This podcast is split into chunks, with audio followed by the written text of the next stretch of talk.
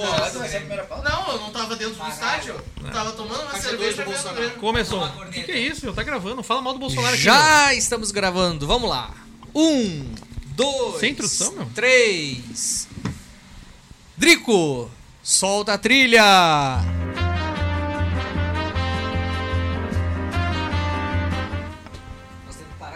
Cadê a trilha?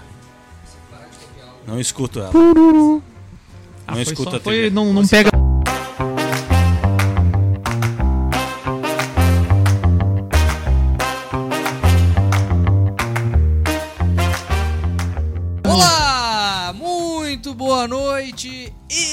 É mais um episódio do nosso querido podcast Bota na Roda. Bota na roda. É, com trilha. Mais uma vez. Esse é o oitavo episódio, salvo isso engano. E essa introdução é chata, hein? Oitavo episódio?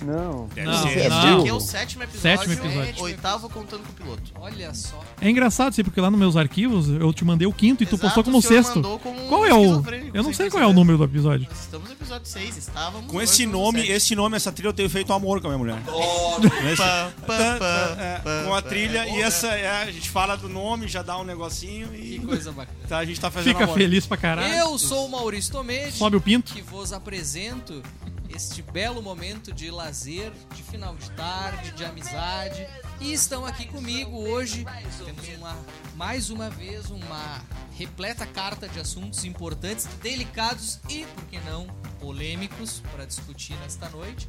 E estão ao meu lado aqui hoje, não vestido de segurança de baile funk, Daniel Zago, nossa Vestido- fera. Hoje vestido de trabalhador do setor privado, um prazer quase sexual de estar com os senhores. de Mentira. novo. Vamos seguir fazer um programa legal. DJ Chiarel, o nosso Adeva, voltando mais uma vez. Seja bem-vindo novamente. Muito obrigado, prazer estar com os senhores aqui. Com o microfone vamos lá, ligado. tem um. Desse que o microfone Dessa tá ligado. vez com o Dessa microfone vez com o ligado. microfone ligado. é. Extraordinariamente. Não desliga o E microfone. vamos fazer um baita Agora programa. o senhor tá vindo com frequência, tem que entrar na rachadinha também, né? Vai ser pauta Rachadinha? do Pênalti. Vai ser pauta do Já, programa. primeira deixa. Adriano Medeiros, nosso anfitrião, o proprietário do Triplex Itaú, Muito bem, obrigado. Isso aí, isso aí.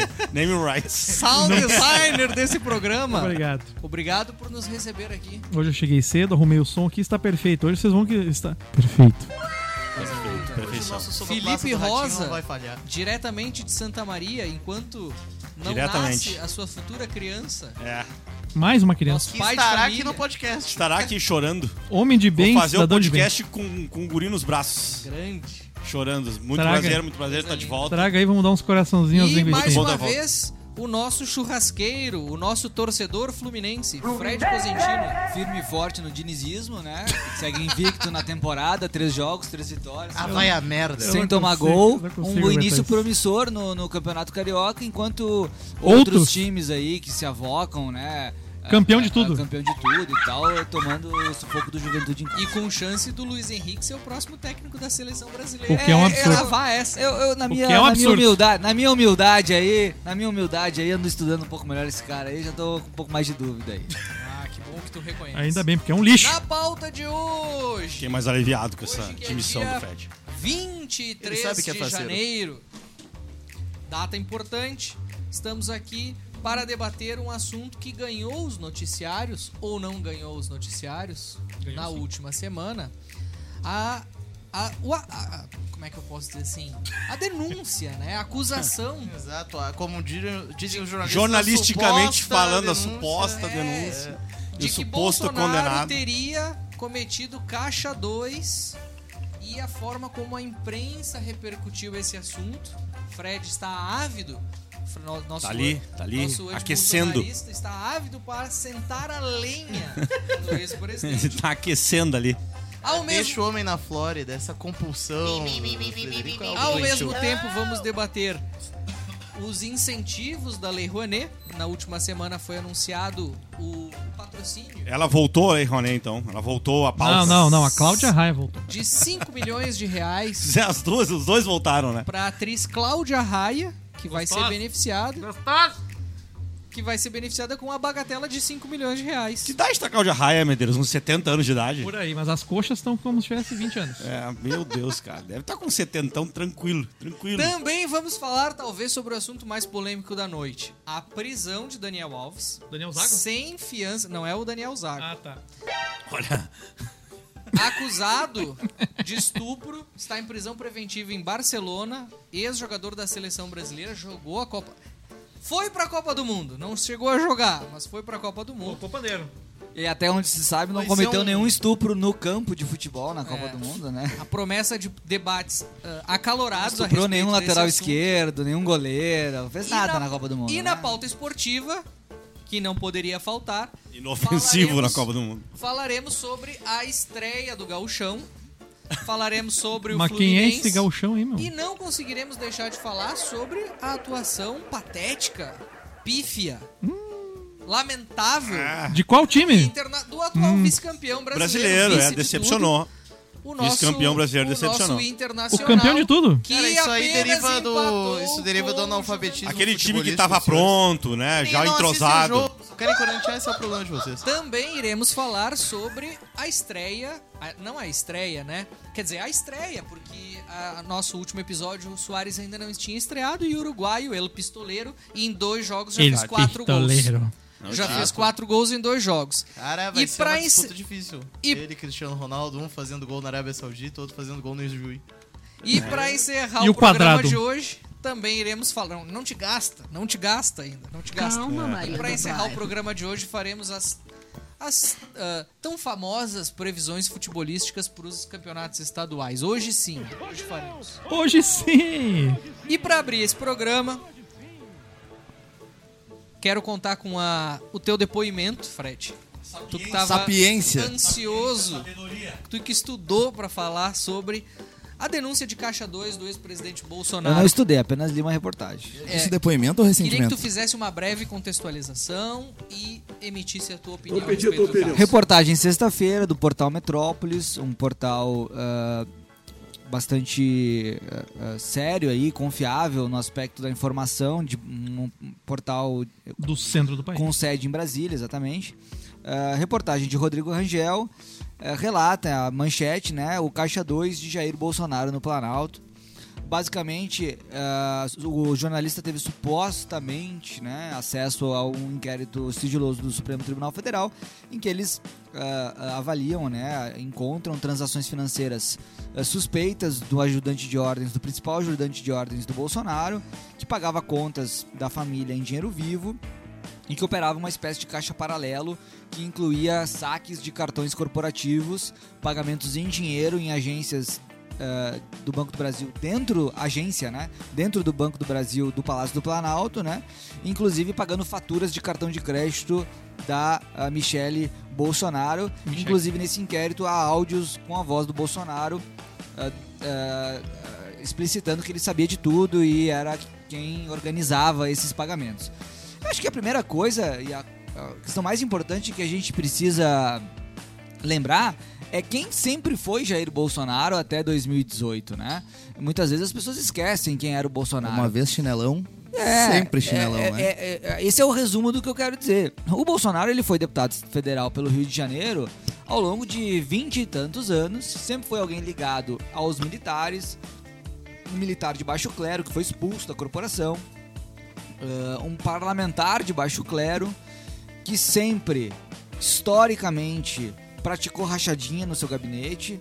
Ele, os filhos dele, todos têm evidências eh, fortíssimas de que passaram a vida inteira fazendo rachadinha nos gabinetes, com depoimentos contundentes de ex-mulher, do famoso Queiroz, eh, eh, eh, um chinelo, é, um chinelo.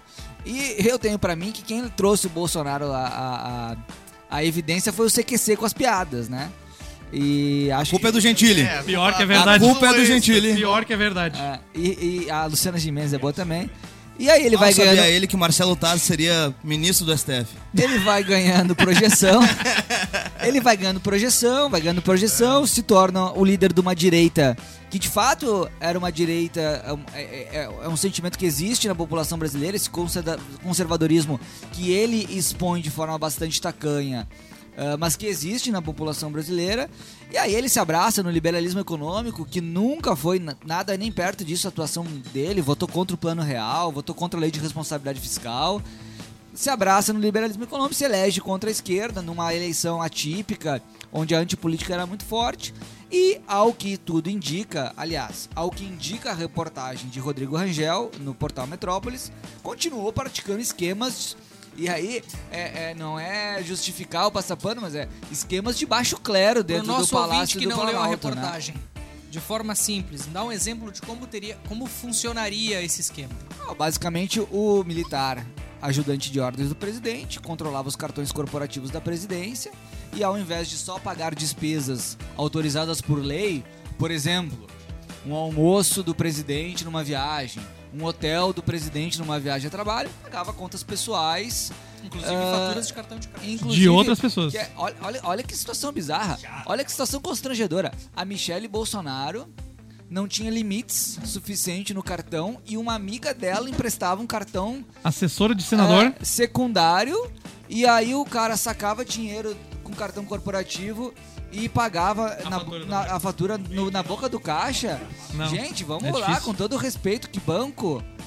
é, é, o, o Banco Regional de Brasília financiou a mansão do Flávio Bolsonaro a juros subsidiado. Não tinha nenhum banqueiro amigo pra dar um cartão pra Michelle, tinha que ser da amiga. Essa história é, é, é chinelagem que o presidente não perdeu quando se tornou presidente, porque sempre foi um chinelão. Daniel Zago. Embora todas as evidências que o Fred trouxe aqui pra nós, existe um, um certo estranhamento que tu deve ter reparado. A imprensa não repercutiu de forma de, em massa essa notícia. Os próprios veículos da Globo, de forma muito tímida, uma acusação grave, né? Queria que tu analisasse como tu enxergou a repercussão desse assunto na grande imprensa. Que é uma acusação grave, né? Baseada em um inquérito que supostamente está acontecendo, mas que só um pequeno jornal de Brasília teve acesso. E geralmente, quando isso acontece, até em casos mais obscuros, como foi o caso do Intercept recebendo gravações e, e prints de WhatsApp da Operação Lava Jato, a Globo pôde republicar e teve confiança na fonte dessa informação. Tu não vê ninguém dentro da grande mídia ah, agindo nesse sentido, que dá um certo desconforto. E apesar de tudo, apontar para que isso seja uma prática realmente recorrente dentro do Palácio Planalto. Afinal de contas, estamos tratando de um carioca e estamos tratando de uma pessoa busa, né? Ao mesmo tempo, ao mesmo tempo hoje, às seis da tarde, a CNN já tava no, Felipe Rosa. no debate do Felipe Moura Brasil ali, o programa de Tava debate falando deles. sobre isso? Já tava falando sobre isso e a Globo News Hum. idem, às seis da tarde. Hum. E me parece que tá crescendo. Não sei se vai crescer ao ponto de dar maiores problemas ao presidente. Eu, Para além dos que ele já tem. eu vi notícia no UOL do Lula tentando se livrar do cara.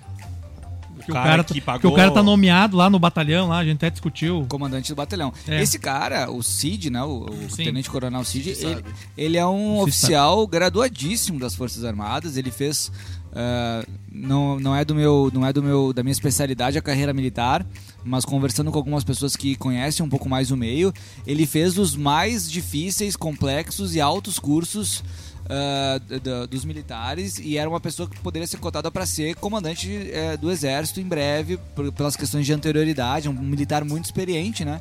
E Virou o office boy do presidente. virou office boy do presidente de acordo com a reportagem. Acho que duas coisas que eu acho Como é que importante aceitou? a gente pontuar, e aí eu paro de falar, é assim, eu, eu, eu me incomodo muito com esses vazamentos seletivos da justiça, né? Isso acontecia muito na Lava Jato com o Moro, Sim, com o Dallagnol. A, a Vaza Jato do Obrigado, Intercept querido. também ah, ah, muito preocupante. Eu acho que se o inquérito tá no Supremo com sigilo, é, é, quem vazou, né? Eu acho que é muito ruim a, esse tipo de vazamento. A Lava Jato se utilizou disso para ganhar apoio na opinião pública, né? Que isso é uma coisa que é, é, o Moro e o Dallagnol sempre falaram, né? Basta sem apoio na Querida, que era um grampo ilegal que ele soltou mesmo sem ter autorização. sem apoio, mas sem apoio na opinião pública é muito difícil você levar a cabo uma investigação do tamanho da Lava Jato, porque os poderosos, engravatados, se voltam contra o sistema, né? Agora, o Rodrigo Rangel, é ele é um dos jornalistas que, repor- que publicou a famosa reportagem da Cruzoé, o amigo do amigo do meu pai. Que foi a primeira reportagem censura. censurada pelo Alexandre de Moraes no inquérito ilegal do Supremo Tribunal Federal e que foi amplamente repudiada. Ele trabalhava na Cruzoé, a Cruzoé e o antagonista tiveram um movimento de, de, de redução dos seus quadros recentemente e agora ele está no Metrópolis. Então, eu não posso dizer que é um jornalista aventureiro irresponsável. Que não tem fontes É, e eu ah, no Poder Judiciário. eu no também não Supremo, na concordo. polícia, onde é que é que seja ele que ele tenha obtido essas O informações. uso é o vazamento pra ele. Eu não concordo com a afirmação do Zago de pequeno jornal. Eu, como consumidor de jornal de vários lugares, Metrópolis é grande lá, inclusive em Brasília, é bem conceituado. É, e vem crescendo, né? Vem crescendo em redes também. Isso seria com É, eu, eu comentei com o Maurício quando a gente tava passando a pauta que me agrada o fato do jornalismo mais mainstream, tradicional, a- aplicar uma espécie de filtro a tudo e qualquer tipo de coisa. Eu gosto disso. Parece que é fundamental. É, na Lava Jato, em algum momento, isso não ocorreu.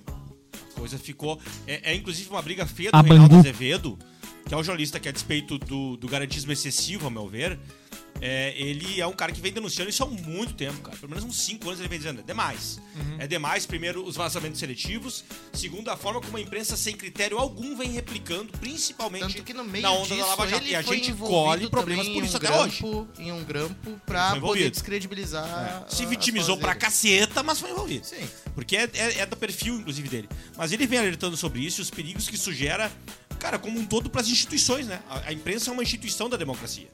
Ela, ela não é um poder propriamente, mas é alguns argumentos que ela é um quarto poder.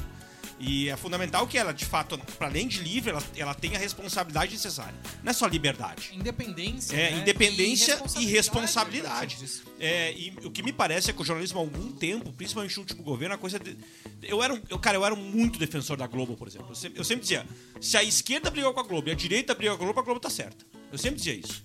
Antes do Então, Bolsonaro, o senhor- principalmente. o Se senhor acha que a Globo está certa, tão então? inco- Tão, tão Agora? descontentes, estão inconformados, é porque ela tá acertando. Até porque ela não tem como agradar a ambos. É, mas de quatro anos pra cá, não só a Globo, por óbvio, é, a, a coisa tem degringolado, a meu ver, cara. E me parece que, pelo menos nesse caso, a coisa tá, tá sendo tratada com um pouco mais de prudência, que é fundamental. Dica de filme aqui, pra quem gosta dessa discussão sobre imprensa e tal. Não, O Informante, 1999, Al Pacino. Terminei de assistir ontem. Eu provavelmente já tinha visto no passado, não lembrava. Um baita filme Bom sobre filme esse papel da imprensa, como o quarto poder e Deixa a eu influência que eles esse. Esse informante do Alpatino é bom e tem um também do John Travolta de 94, 95, chamado O Quarto Poder. É, eu acho que com o John Travolta, cara, que também é muito bom a forma como ele manipula um caso é, polêmico nos Estados Unidos e em como ele vai manipulando a imprensa pra fazer aquilo crescer e tal. Ah, vamos aproveitar então, vai ter aqui a trinca de dicas culturais. O Corvo também retrata muito a imprensa, especialmente muito abutrismo. ligada, muito ligada na internet hoje em dia. Onde um, um- Agora tudo fez sentido. um repórter, né? Agora Pega eu um entendi. Repórter, estamos ficando chique aí, o meu. repórter começa- Não, começa Pelo amor flagrantes de crimes em Los Angeles, salvo engano, e ele começa a acabar, acaba se envolvendo demais nos crimes e ele começa a virar um partícipe. Ó, o spoiler aí. Esse cara aí, Tem a não, ver, esse não é o que morreu? aquela Esse eu não vi série. É o que morreu, não é? Como é que é o nome daquela série daquele Filho político do Jet da Li que Amazônia? morreu, não? Me ajudem a lembrar. Político da Amazônia? É aquele... Era é um que Não, matava. o que apresenta... Ah, sim, sim, ah, sim, sim. é... Vocês vão lembrar o cara o da. Amazônia que tinha um programa Sim, tipo... exato. Isso, isso. Era o Balanço Geral da Amazônia. série- Isso, eu sei qual é o nome desse cara, eu Mas tem uma série disso? Tem uma Sim, série. sim, uma série o cara é. E o... Mas é a ficção ou é documental? a série? É Verdade, documental. deputado estadual, ele, cara, meu. Ele fazia as matérias no programa dele de pessoas que morriam, mas era ele que matava. Ah, bacana. Ele gerava a própria pauta. E deputado, deputado estadual. Ele gerava a própria pauta. É o desenvolvimentismo jornalístico. Claro, Peraí que eu- entendi, entendi. É patrocinado pela Mormai, eu lembro que é pra nós, muito Drico. bem feito, Tá muito, muito parada bem a feito. pauta hoje. Mata um pra nós lá, Muito Saldanha. bem feito. Que aí a gente vai ter alguma eu nem, coisa pra eu falar nem preciso, eu nem preciso lembrar, eu lembrei, Bandidos na TV. Bandidos na Bandidos TV. na TV. Era o nome do programa dele. Caralho, onde é que tem essa série, hein? Netflix, porra. Netflix. Que vai Cara, estrear daqui, patrocinador. Cara, inclusive, quando né? tu, cara, quando, quando tu abre, Ah, eu que quando, sou de Santa Maria. Ô, meu, quando tu abre esse programa, a, a primeira, assim, a, a- a chamadinha, nem parece brasileiro o negócio, muito bem feito. É patrocinado pela Mormai, se eu não me engano, um negócio bem... Não, e Muito- o roteiro. cara, muito que eles bem conseguem te prender. Todo, todo episódio tem um cliffhanger que deixa tu na dúvida preciso- se eles eu eram preciso- criminosos. É, se o cara era mal ou se o cara era bom. de assistir, eu comecei e não terminei. Jonathan Chiarelli. Muito bom. Aliás, não colocamos na pauta isso, né? Os 10 anos da Bot Kiss, né? Agora que eu me lembrei. A gente começou a falar de série. Vai ter a da, da Netflix. É, Não, não colocamos. Não colocamos. Boate Kiss é um assunto muito. Denso, claro, É. problemático. A Mas gente tem enfim. que estar preparado pra falar De sobre que- esse assunto. Eu tô. Algum eu tô. deputado Mas não, mas não, não por isso. É só porque eu me lembrei agora que a gente tava falando de série, né? É. Vai, vai ter uma documental que saiu na Globoplay. Acho que sai do Marcelo Canelas essa semana, Não é se já Netflix? não saiu. Não é Netflix? Não, é sair? documental, é, do, é na- é no Globoplay do, do Canelas. E na Netflix sai a ficcional, que eu não sei se é boa. o- Eu olhei. O assunto da, da, da Boate Kiss é tão pesado que o DJ ia engatar uma piadinha e não Já engatou. parou, já parou. Claro, responsável, né? E isso é outra coisa muito curiosa sobre o homem, né? né? Como Olha, uma tragédia, Infelizmente, quando um fica próxima queimado da gente, impede, de certa medida, a gente falar as coisas. né? Qualquer fala meio Ou até de gera- brincar sobre qualquer ela, pelo menos publicamente. né? É fácil, cara. É porque é, é um sentimento dúbio, né? Peguei pra algumas pessoas incomoda, pra outras pessoas nem tanto. Dá mas, na enfim, proximidade. mas todo mundo tem a dimensão do que foi. DJ Chiarel. Nesta semana também tivemos uma notícia, de certa forma, impactante, por que não? A atriz Cláudia Raia, Belas conhecida, né? conforme o Drico tá mencionando as- os atributos corporais dela. É uma atriz famosa há muitos anos, fez diversas novelas da Globo. 1912. Me ajuda, Felipe. É, bela que novela novela, que Mas novela abandonou Edson Solar. Eu Ah. lembro de A Próxima Vítima, que ela estava, e lembro de Torre de Babel. A gata e o rato. Que ela era uma Isso. bela uma vilã. Eu lembro também do. eu acho que era Duas Caras, ou era um que ela tinha uma dupla com o Reinaldo Genichini, que ele era o. Reinaldo Ele era Jaqueline. o cara da oficina. Ah, e aí tinha a sim. É, não, Raia. essa aí é Passione. Ah, Passione, eu inclusive acho. nessa, Essa essa passou. novela merece um destaque. Quem sempre merece um destaque, mas especialmente nessa novela, Paola Oliveira. Já mudamos o foco da Cláudia Raia. Surgiu. O DJ não consegue largar não Paulo Oliveira. consegue largar a Paula Oliveira. Coisa incrível. Mó tarado por velho, Pra não fugir da pauta, Da Cláudia Raia. senão o DJ vai na Paula Vai. Oliveira, engata e vai embora. A Cláudia Raia, nesta semana, foi agraciada com a bagatela de 5 milhões de reais por meio da Lei Rouanet. DJ, tu me. Queria que tu me. Primeiro, queria que tu contextualizasse para os nossos ouvintes o que é a Lei Rouanet, como foi que a Cláudia Raia conseguiu ganhar esse incentivo e a tua opinião. a respeito Com as desse coxas. assunto. É, então, a Lei Rouanet também é a lei de, de incentivo à cultura, né? Conhecida como Lei Rouanet pelo autor, é o sobrenome do autor. Ah, é uma lei que permite que artistas busquem junto ao setor privado, a partir de uma, de uma isenção fiscal do imposto de renda, ah, recursos para financiar espetáculos, para financiar ah, obras culturais. Tem um, um, um hall de atividades que podem buscar recursos ah, a partir dessa lei. né? Também conhecido como Lei Rouanet, né? É, exatamente, exatamente. Teve uma polêmica e foi alvo de polêmica nos últimos anos. Ah, a, a direita brasileira sempre atacando como ah, um bolsa bolsa para os artistas, ah, é a, a Globo que se beneficia muito por ter vários dos artistas ah, da Globo fazerem uso desses recursos, mas que também não é não é uma Não só pela exclusividade. quantidade de artistas, né? Mas também pelo volume de pelo recursos. volume de recursos Exato. e pelo perfil dos artistas beneficiados. Exato, exato. É, mas até nesse sentido, também não podemos deixar de mencionar que muitos artistas identificados com a direita também fizeram uso, também buscaram financiar seus projetos a partir desse, desse mecanismo de incentivo. E o que incomoda, no fim das contas, eu acho que incomoda a todos os presentes aqui e também. O senhor a, falar mal do Gustavo geral, Lima aqui nessa mesa? incomoda muito é que grandes artistas consolidados, com carreiras já ah, muito bem estabelecidas, fazem uso desse benefício e tem mais facilidade de captar esses recursos junto, junto às empresas, né? Lembrando que não é um recurso que sai do caixa do, do, do governo, é um recurso que deixa, Deixa de entrar. Exato, Que é deixa pior, de entrar. porque é pior. Ah, mas, mas acho que é importante fazer esse, esse disclaimer.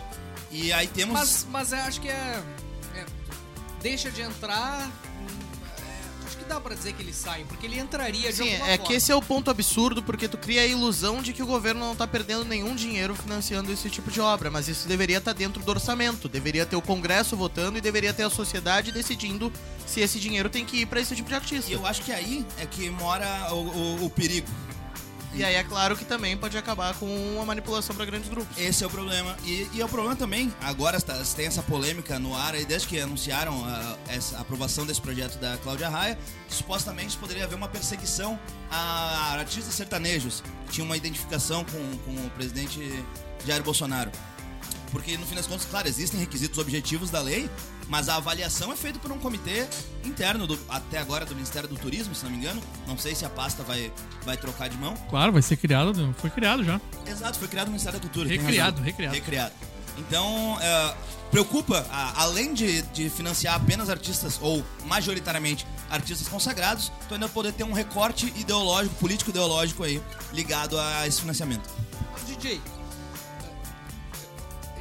ter um momento que tu vai estabelecer uma régua de qual é o valor que dá ou qual é o tipo de profissional, qual é o tipo de sucesso profissional que permite que esse, esse artista seja contemplado e chega um momento que extrapola a, enfim, Uma as cota. condições. É, e aí tu vai dizer assim, ah, pra esse tipo de profissional, como por exemplo a Cláudia Raia, aí já não ganha mais. E eu queria fazer o papel de advogado do diabo. Cláudia Raia, Bom nos filme. últimos anos, assim como boa parte dos artistas da Globo, também deve ter sofrido com os efeitos da pandemia, os efeitos da redução Sofreu da- muito. Cara, Ela eu deve estar passando Eu necessidade. tô comovido com a situação Ela deve estar passando Raia. necessidade Nossa. mesmo. da audiência, eventualmente perdeu contratos. Eu acho que ela não tem contrato com a Globo há um bom tempo, inclusive. Reduziu. Parece que até A vai Globo não trabalha mais com contrato de é exclusividade. Cara, nem o Tarcísio Meira mais tinha. Será que de certa forma ah, o problema não é a lei Rouanet em si e não quem, quem se beneficia dela? Certamente, o mecanismo está posto aí, e deve ser discutido pela sociedade com transparência, acho que é o fundamental, e com uma análise mais, mais séria do que o que tem sido feito aí. Já não, é esquerda, é direita, é o Bolsa. Muita gente entende que o Estado não deveria financiar a cultura de forma alguma, nem mesmo os pequenos, eventualmente, que estão buscando viabilizar ali alguma. algum Agora vem espetáculo. interessante, a gente se E é importante quando sai a- o anúncio de um beneficiado, né? A gente não, não fica permanentemente incomodado com a existência de uma lei como essa que acaba retirando de áreas E importantes. até não vou querer entrar, vou- talvez eu vou, vou- vou levantar a bola aqui, porque a gente precisa também eh, destacar. ah, o turismo é muito beneficiado e é, esses shows, espetáculos, enfim, que eventualmente são financiados com essa lei, tem muitas externalidades positivas. E aí eu quero ouvir o comentário de Frederico Constantino. O grande problema, eu, eu não sou contra, a priori, 100% que o Estado financia algum tipo de cultura. O que eu acho é que o foco deveria ser financiar projetos com impacto social. Então, por exemplo, cultura nas escolas, esporte nas escolas, porque a gente está focando muito aqui na cultura, mas existem outras leis similares à Lei Rouanet, com foco no esporte, com foco em outras coisas. E aí tu Aí- tem o Ministério da Cultura que tá recebendo 10 bilhões de orçamento fora as isenções da Lei Rouanet. O grande problema que eu vejo na lei Rouanet é essa questão ah, técnica de não estar no orçamento, né? Que não vai, não, não cabe aqui a gente ficar entrando nessa discussão. E a questão de quais projetos é que são selecionados, né? É, eu, eu acho que deveria ser um foco total em cultura nas escolas, pequenos e médios artistas, é, e não em financiar artistas que poderiam se financiar com recursos ah, privados, né? Acho que isso, esse talvez um seja captação, né? esse talvez seja o grande problema. Tu vê no Rio Grande do Sul, por exemplo, o Estado, na sua lei de incentivo ao esporte estadual, financia meia dúzia de Ricos. ah, classe média alta, para não chamar de rico, mas deve ser rico, Copa que tipo de corre- conexão política. que correm na Copa Porsche. Copa Porsche é foda. Cara, qual que é o retorno que isso traz pro Estado, né? É diferente de você me perguntar, tá, Fred, mas e... Pô, eventualmente a prefeitura do Rio bancar o show de fogos na praia de Copacabana. Porra, O Natal Luz de Gramado, eu acho que é um exemplo 4 espetacular. milhões de pessoas em emprego, Copacabana. Natal Luz, é. Agora, qual que é o grande problema, né? Por isso que a gente tem que ter- tomar muito cuidado com esse tipo de política pública. É que aí alguém vai dizer assim, não, mas se eu não começar, nunca vai ter o Natal Luz. Então eu preciso começar. E aí você gera, você tem vários investimentos que são feitos, ah, ah, ah, e aí eu entro com a minha discussão É a indústria sempre, né? nascente da cultura. Aí, aí eu entro com a minha discussão sempre. Esse negócio de mais Brasil e menos Brasília, eu acho que até por ali. Porque o que tem de prefeitura do interior do rincão do Rio Grande do Sul, que não sabe gastar o dinheiro e que gasta com populismo barato, fazendo show de sertanejo e um monte de bobagem só pra dar circo pra população, não tá eh, no radar e tem menos transparência que os governos centrais, estaduais Isso e é verdade. federal. Tá aí o nosso Frederico Zentini. É que, cara, Contra não- o Pacto Federativo. É que assim, a gente, a gente, a gente olha assim, quando a gente olha pra duas coisas, eu queria comentar nessa que o Fred falou que eu acho que são importantes. A primeiro, o primeiro ponto é, quando a gente olha pra uma lei de incentivo, o maior problema dela é que ela, ela hoje vem sendo, ah, um- ela, vem, ela, vem, ela vem estando num viés de disputa entre dois blocos ideológicos. Então entra um governo, isso é muito comum da democracia, tudo bem, o governo entra, ele, ele coloca a sua pauta política em todas as esferas que são possíveis. A cultura é uma delas, uma das mais importantes, talvez. É, o governo de direita entra e começa a encampar uma série de incentivos culturais ao seu gosto. O governo de esquerda faz a mesma coisa. E o Brasil fica com uma lei sendo jogada de um lado para o outro, pendendo para um lado para o pro outro, sem transparência e sem um viés de política pública que é o adequado. Esse é o problema. E virando, gente no é- final das contas, um instrumento de revanche. um instrumento, é um instrumento, que é, uma- que é péssimo. E o segundo ponto, que eu, me parece que, que o que o Fred aborda, é o Brasil de fato tem um- uma federação, quando a gente pensa nesse movimento para a base, né, é, que não premia propriamente a eficiência na aplicação dos recursos pú- públicos quando você pensa nos 5 mil, lá vai pedrada municípios brasileiros. Até porque é muito município. É, mas deriva também um pouquinho desse processo de que justamente o município não, não é propriamente um gestor do recurso. Então, na prática, o movimento para qualificação do gestor público também é baixo. Porque o incentivo, da- da- o incentivo que está por trás da aplicação do recurso é baixo, é pequeno. Ele não tem muito a, a manejar. Então, obviamente, você não se estressa tanto com quem escolhe e, obviamente, o, escolhido não é lá muito qualificado. É, é, é um, é uma- é um movimento tanto quanto natural. É isso que eu acho. É, a gente precisaria revisar urgentemente duas coisas. Os próprios incentivos por trás da lei e começar a pensar se esse tipo de lei centralizada ah, sob des- desmandos ideológicos do bloco que vence a eleição é o adequado. Senão a gente tem que pensar em outro tipo de mecanismo de política pública. Porque, cara, senão é um saco. A cada eleição que, que, que, que ocorre, a gente vem e discute de novo a porra da Lei Rouanet. É, que é uma só entre várias, né? E no fim das contas, o Brasil, culturalmente falando ainda, é, apesar de ser muito diverso, tá longe, mas tá bem longe, me parece, ainda de ter alguma coisa muito bacana pra se mostrar aí. Cara, é que eu, eu, até eu não ia falar, mas eu vou falar. É que eu acompanhei várias vezes esse negócio de, do- dos incentivos aí, do, da grana pra. Aí tu vê, por exemplo, a o J Quest, eu acho que uns 4, 5 anos atrás, eles tinham um ônibus, né, escrito Sky, bem grande. A Sky patrocinava eles. Só que se fosse lá no site do governo, eles ganhavam o dinheiro para fazer a turnê Sky e o J Quest. E era um dinheiro bom, se não me engano, era fazer a turnê, acho que era 250 mil reais. É bom. Tá mal desenhado, Por isso que é que óbvio, acontece? né? O J Quest vem tocar aqui no Ararugiano e vai cobrar 200 reais de ingresso. Oportunidade pra captura de recurso público. É, É, e e, é- pra- que é bom pra e, e eles. eles ajuda eles a fazer as viagens e tal, né? Sim. E a Cláudia Raia, quando eu fui olhar também, é a mesma coisa, viu? Era, era, era pra duas coisas. Um era uma escola, um centro de formação de jovens atores, e a outra era pra fazer um espetáculo. Entendeu? Aí muita gente. Agora quem quiser entrar na malhação vai ter uma Cara, opção, a escola Wolf Hendrick, Maia. eu escutava muito, eu escutava muito o Jô Soares quando era menino, e o Jô Soares fazia questão de levar muito o, o artista, a Cláudia Raia da vida, o celular, e, quando ele tava lançando uma peça nova no Rio de Janeiro. Sim. Então ele sempre levava. Duas coisas que o Jô sempre fazia questão de trazer o artista renomado pra falar: novo livro ou nova peça de teatro. E a reclamação contumaz de todos era a dificuldade a conseguir recursos. Quando nem tinha Lei Rouanet, provavelmente ainda. Não sei quando é que ela foi criada. Lei Rouanet, governo Fernando Henrique, filho É, de 98. então talvez até já tivesse, mas talvez não com grande escopo, enfim, Collor, ou isso, talvez desculpa, ou, ou talvez sequer pouco conhecimento sobre ela. E porque na prática a gente olha o artista renomado, vê a Cláudia Raia, vê, ah, tranquilo, ele conseguiria captar. É uma merda captar recurso. Mesmo quando você é renomado, é um inferno captar recurso. Mesmo que você consiga, é chato o processo. Você tem que ir atrás, bracinha, pastinha embaixo do braço, conseguir as pessoas, ir atrás de. É muito mais fácil você ir num único edital, com um único projeto. Se você tem conexão política, ainda mais fácil. E conseguir o recurso. É muito mais simples. Então, na prática, a gente olha pro global e pensa. É, por que, que ele pega? Porque, obviamente, incentivos, velho. Obviamente é mais fácil pegar. Então é, é isso já que a gente tem que redesenhar. Entrou, já que a gente entrou nessa discussão, acho que isso é outra parte muito importante da discussão, que é eh, justamente a venda da cultura, né? Peraí, se tu E a meia tem entrada um produto legal, eh, e aí eu eh, quero fazer o disclaimer que eu já falei antes, acho que para questões sociais, para pessoas que não têm acesso, para crianças de escolas públicas e tal, eu acho que deveria ter uma política específica. Cultura não é Agora, mercadoria. Agora pega a, pega a Cláudia Raia. Se ela não tem a capacidade, junto com a equipe dela, de montar uma peça legal, vender ingresso, fazer com que as pessoas consumam aquele produto dela, por que diabos toda a sociedade tem que financiar? Não tem que financiar. Não tem que financiar. Esse dinheiro deveria estar indo, aí sim, daqui a pouco, pra uma peça eh, lúdica eh, que vai ensinar alguma coisa legal de robótica, de matemática numa escola carente. Bom, aí nós podemos fazer uma discussão no orçamento público, dentro das regras do robótica, nós jogo. longe na ambição também. Ah, tu, tu peguei o negócio da moda aí, a robótica nas escolas, essa veto do visão, ela é presidente. estritamente liberal e ela parte de uma de um raciocínio que não, não conversa com o raciocínio do grande público. O grande público quer a Cláudia Raia fazendo. Mas a- se tu fizer essa pergunta pro grande público, vamos fazer essa pergunta. Pessoal, vamos lá. Você pagaria 50 reais pra ir numa peça da Diferente, Cláudia Raia? É diferente, é diferente. Ah, não, não pagaria.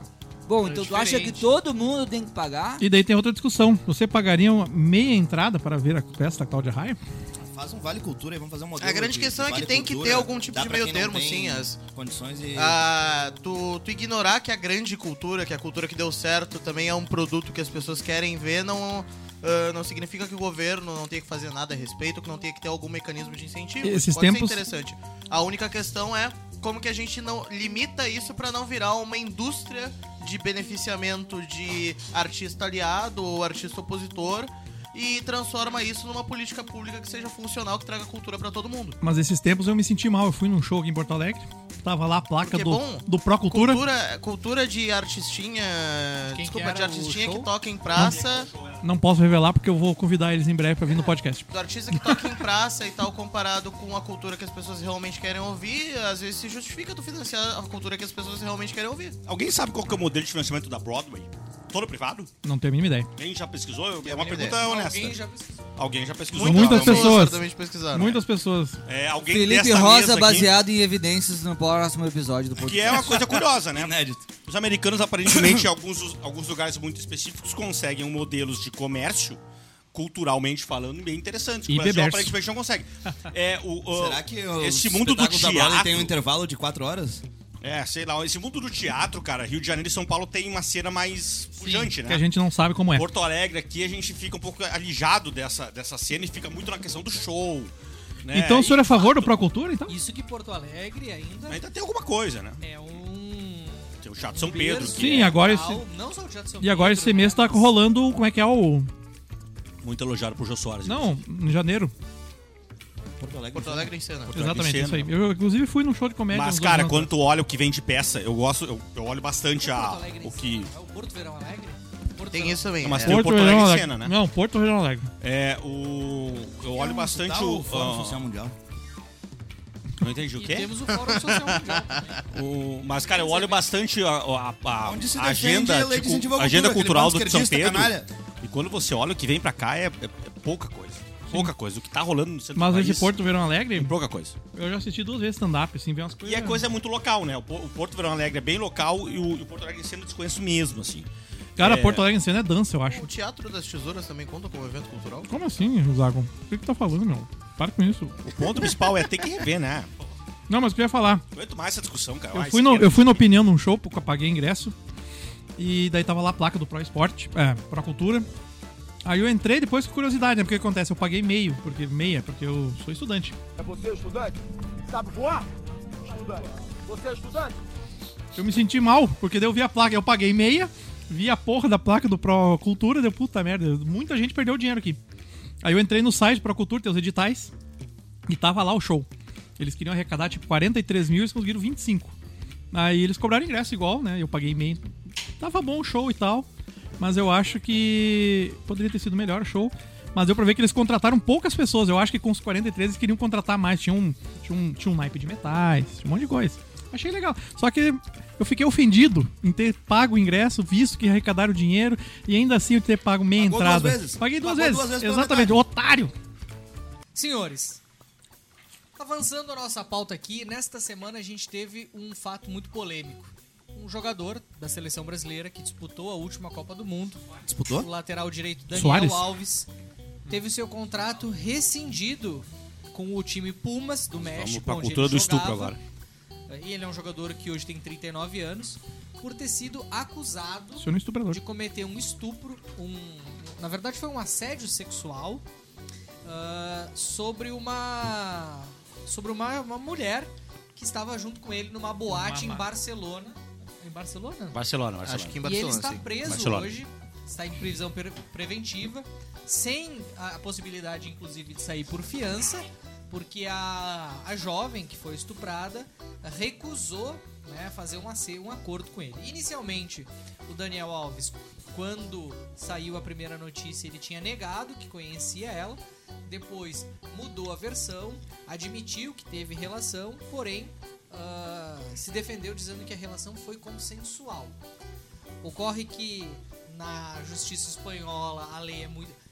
Eles têm uma interpretação muito rígida sobre essas situações e o jogador está preso e assim permanecerá por um tempo até que se resolva esse assunto. Fred Cosentino, pelo que tu apurou, Daniel Alves é culpado? A... Nosso Me jornal colocaram- Metrópolis aqui. Ah, Pelo que tu apurou, Daniel Alves é culpado? E, mais uma pergunta. Daniel Alves merece estar preso pelo que aconteceu? Ah, se culpado for, certamente merece estar preso. Eu acho que o grande balizador da prisão preventiva dele é o fato de que ele ter, ter dado três depoimentos diferentes, né? Ele começa dizendo que. E Foi o risco falha. de fugir. Ele começa dizendo que não conhecia a mulher, depois ele diz que só olhou pra ela, depois ele diz que foi consensual. Então isso já justifica, então, pera- peraí, fica preso aqui, senão tu vai fugir pro Brasil, não vai ser deportado, não vai pagar pelos seus crimes. Então acho que sim, merece estar preso. Ah, E tem um outro fato agravante, talvez, em, em comparação a, a outros casos que aconteceram no mundo futebolístico, com exceção do caso Robinho, que eu acho que é o mais evidente também. Ah, o caso do Daniel Alves tem um exame de corpo de delito já instantes após o, o sim, ela incidente. sai da boate E direto tem fazer o exame, e né? e indícios claros de que houve algum tipo de agressão sexual ali. É, as, as, as evidências que estão na imprensa até agora são muito contundentes contra ele, né? É, exame de corpo de delito, sêmen no vestido, é, contradições de depoimento. Ele primeiro diz que não conhece, depois a imagem mostra lá que ele tá. Alguém se engasgou aqui. Depois a imagem mostra que ele ficou 15 minutos no banheiro com ela. É, então acho que ele tá em maus lençóis. ah, juridicamente, acho que vai, vai, vai se dar muito mal e, e merecido, né? Um crime. O crime de estupro ele tem algumas peculiaridades em relação aos outros crimes, porque ele transforma a vítima, né?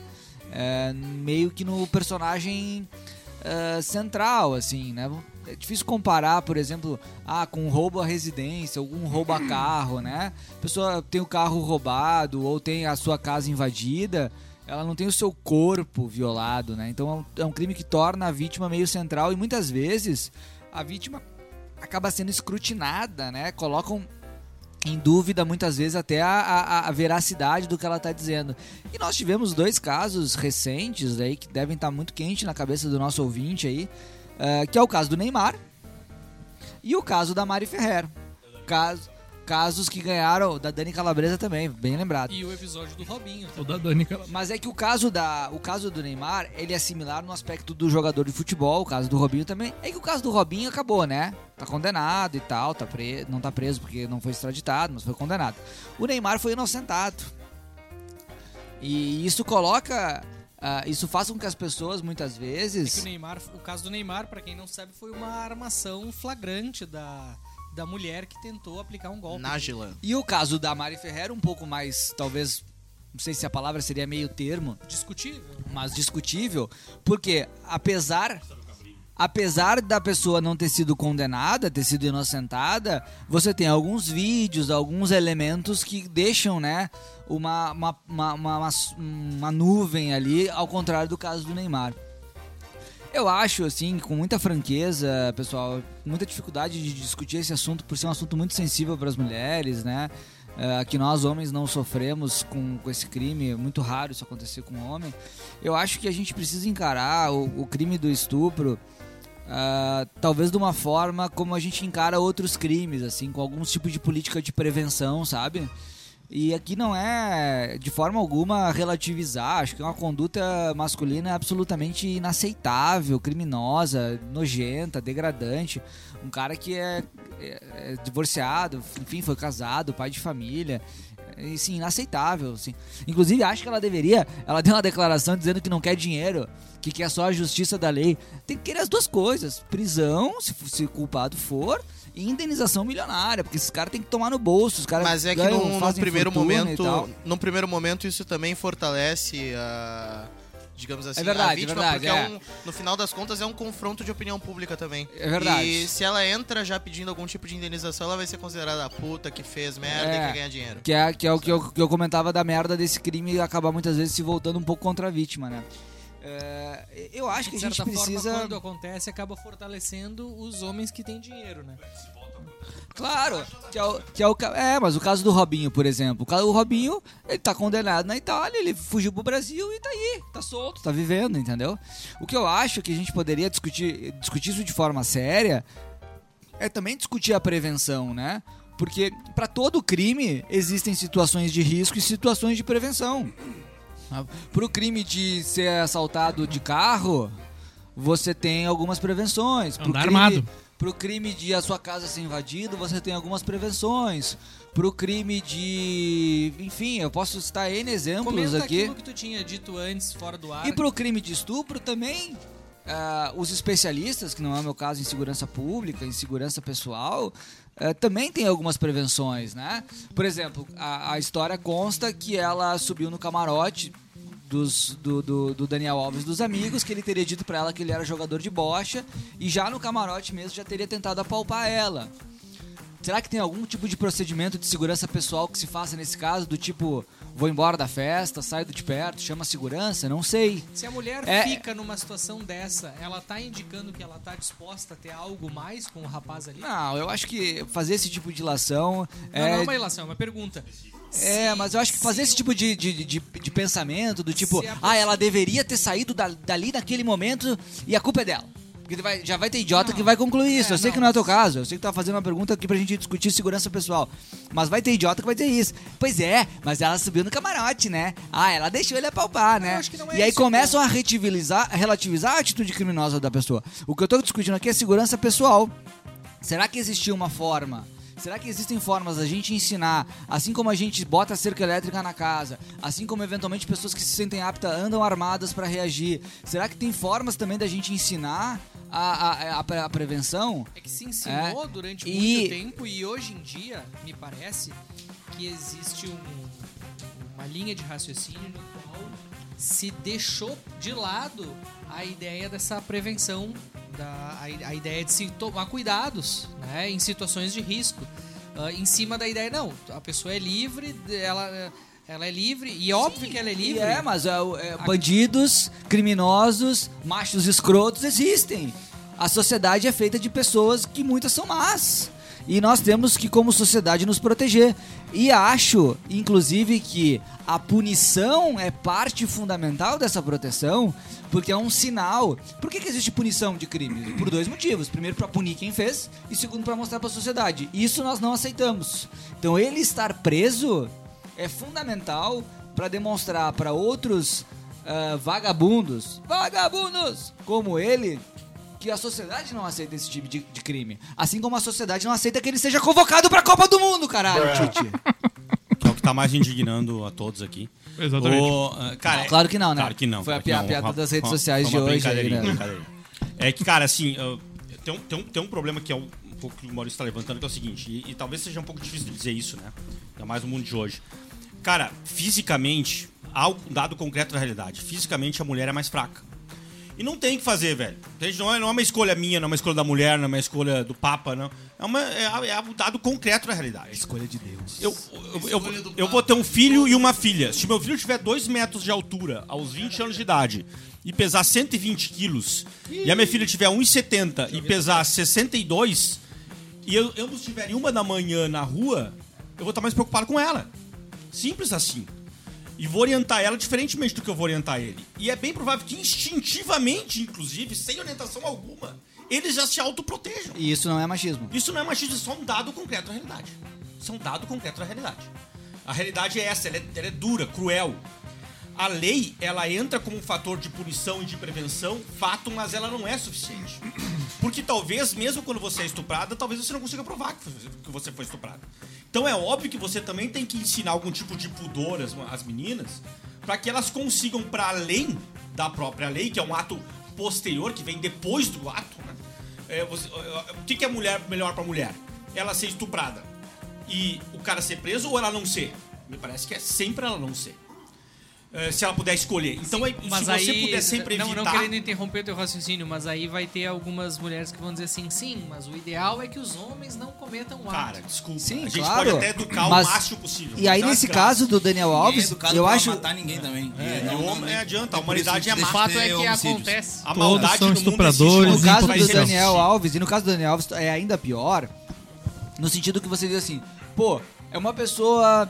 Ah, Mas se a gente sem instrução, sem instrução, desconhece, ignorante, ah, criado na selva, não conhece nada, e, e- e aí, bom, ah, ah, não justifica, né? Mas, ah, de, de certa forma, poderia ate- atenuar. Ah, Por isso que torna mais grave o caso do Dani- Daniel Claro Alves. que é mais grave. Uma pessoa bem, é, bem sucedida futebolisticamente, conhecida, né? Sim, é por isso que E ganha aí- repercussão. Porque, em geral, quando simbólico. esses E aí, antes que digam, ah, a gente tá é- discutindo ele, não tá geral, discutindo ela. playboys. Que bom, né? Que bom que nós estamos discutindo e culpando ele e minimamente Tá. poupando. Tá cheio da- a- a- a- Cheio. Minimamente poupando a mulher, é, porque ela já sofreu o suficiente, né? Ela já sofreu. Que aí é outro problema de- do, do- do- do- da questão da, da investigação do crime. Você submete a mulher a um sofrimento contínuo, né? Porque primeiro ela sofre. Mas teria como a- ser diferente. Não, não, é, infelizmente é, Não é, é- é esse. A mulher, ela quase, ela quase ela tem que se utilizar pra provar que o cara estuprou ela. Se é uma merda. acontece isso com uma mulher, ela tem que ter a capacidade, É, o sangue cara, frio de desculpe, sair Fred, dali e fazer o que É uma merda, mas, do cara, dentro de um processo legal tem que ser assim, não tem que fazer, né, cara? Porque senão entra uma nájila Ah. da vida e faz o que fez. Ah, tu, ah, não, tu não pode transformar por, por ser o crime bárbaro que é, que a vítima disse que sofreu, então tá, acabou o tribunal da internet vai punir. Não, devido ao processo legal pra tem, todos, tem né? que existir. E, que infelizmente. É o que aconteceu a no caso da Mari Ferrer. é a gente estimular Mari a Ferrer menina foi assim. passar por todo esse constrangimento quando ela de fato é uma vítima e se sentir encorajada a fazer isso, de fato. O que, que- que aconteceu no caso da Mari Ferrer? Que tu falou, tu falou aqui e não, não explicou o que aconteceu. Que é um caso Zago estranho tá desde o início, O Zago é né? maestro do podcast. Ah, tá. Tu falou, tu falou no microfone o que aconteceu no caso da Mari Ferrer. Por que que foi no isso? caso da Marifé foi assim, eu vi todo o vi todo, eu vi é legal, né? Eu analisei todo o processo, é engraçado falar isso porque o processo é bem grande, eu vi, assisti a audiência inclusive. E foi quase isso aí, né? Porque tem filmagens dela fazendo coisas, o cara também. E ela foi, aí depois ela disse que o cara, não me lembro como é que foi, eu sei que tinha câmeras dela indo pra outro lugar depois do fato. Sim, ela Depois sai da, da boate. vai pra outra. um- vai pra outra boate e depois ainda vai pra um É, restaurante. e depois ela pega um táxi e chega em casa. é, e daí chega em casa e chora. mensagens no WhatsApp. É, entendeu? E daí, o, do, o, o- o dela talvez acontecesse a mesma coisa, porque acontece, ela fez toda a acusação, jogou na internet e tal, jogou. O cara era rico, casualmente. Era amigo da família Marinho, inclusive, o cara. E, e daí tinha. Parece que. É, e daí. Não, e daí tem uma outra, tem um outro. Aparentemente, ele se defende falando que houve uma confusão, que ela confundiu ele com o herdeiro. Exato, ela ficou sabendo que no camarote tinha gente da família Marinho e chegou nele e ele não era, ele é só amigo dos caras. Aí tem toda essa questão da parte dela. Aí tem a parte dela ter feito acusação. Tem a outra parte que ela se negou a fazer os exames. Tem o fato de que ela tava loucaça, vamos falar a É, verdade. e daí né? ela não fez os exames, depois ela chegou em casa e chorou pra Parar mãe. de- parar e de- daí rolou toda aquela história. E Fazer daí circos, a, a E parte o mais. fato de que ela foi demitida também. Ela ela tava loucaça, cara. E a parte mais. de bêbado é, a parte mais grosseira de tudo é o advogado do cara. Que o advogado do cara, assim. Se vocês olharem a audiência, tipo, a coisa mais. Que, que tem aquelas imagens dela chorando na audiência, que. O cara se passou nas perguntas. Mas o que aconteceu na Sim, audiência. E o, o que e o ju- é, que a e o juiz toda. deixou correr aquela audiência do jeito que foi. Mas a conclusão do processo foi correta. O cara foi absolvido e depois o TJ de Santa Catarina manteve a absolvição do E cara. Deixa eu dizer um negócio, o- deixa eu só dizer um negócio. Claro, claro. De 10 segundos, Diga. cara. Desculpa, Maurício, mas 10 segundos. Eu fico tão puto com o caso da- dela e da Nájila, por exemplo, pegar dois emblemáticos, quanto eu fico puto, cara, de fato, com o que o Daniel Alves supostamente fez, por exemplo.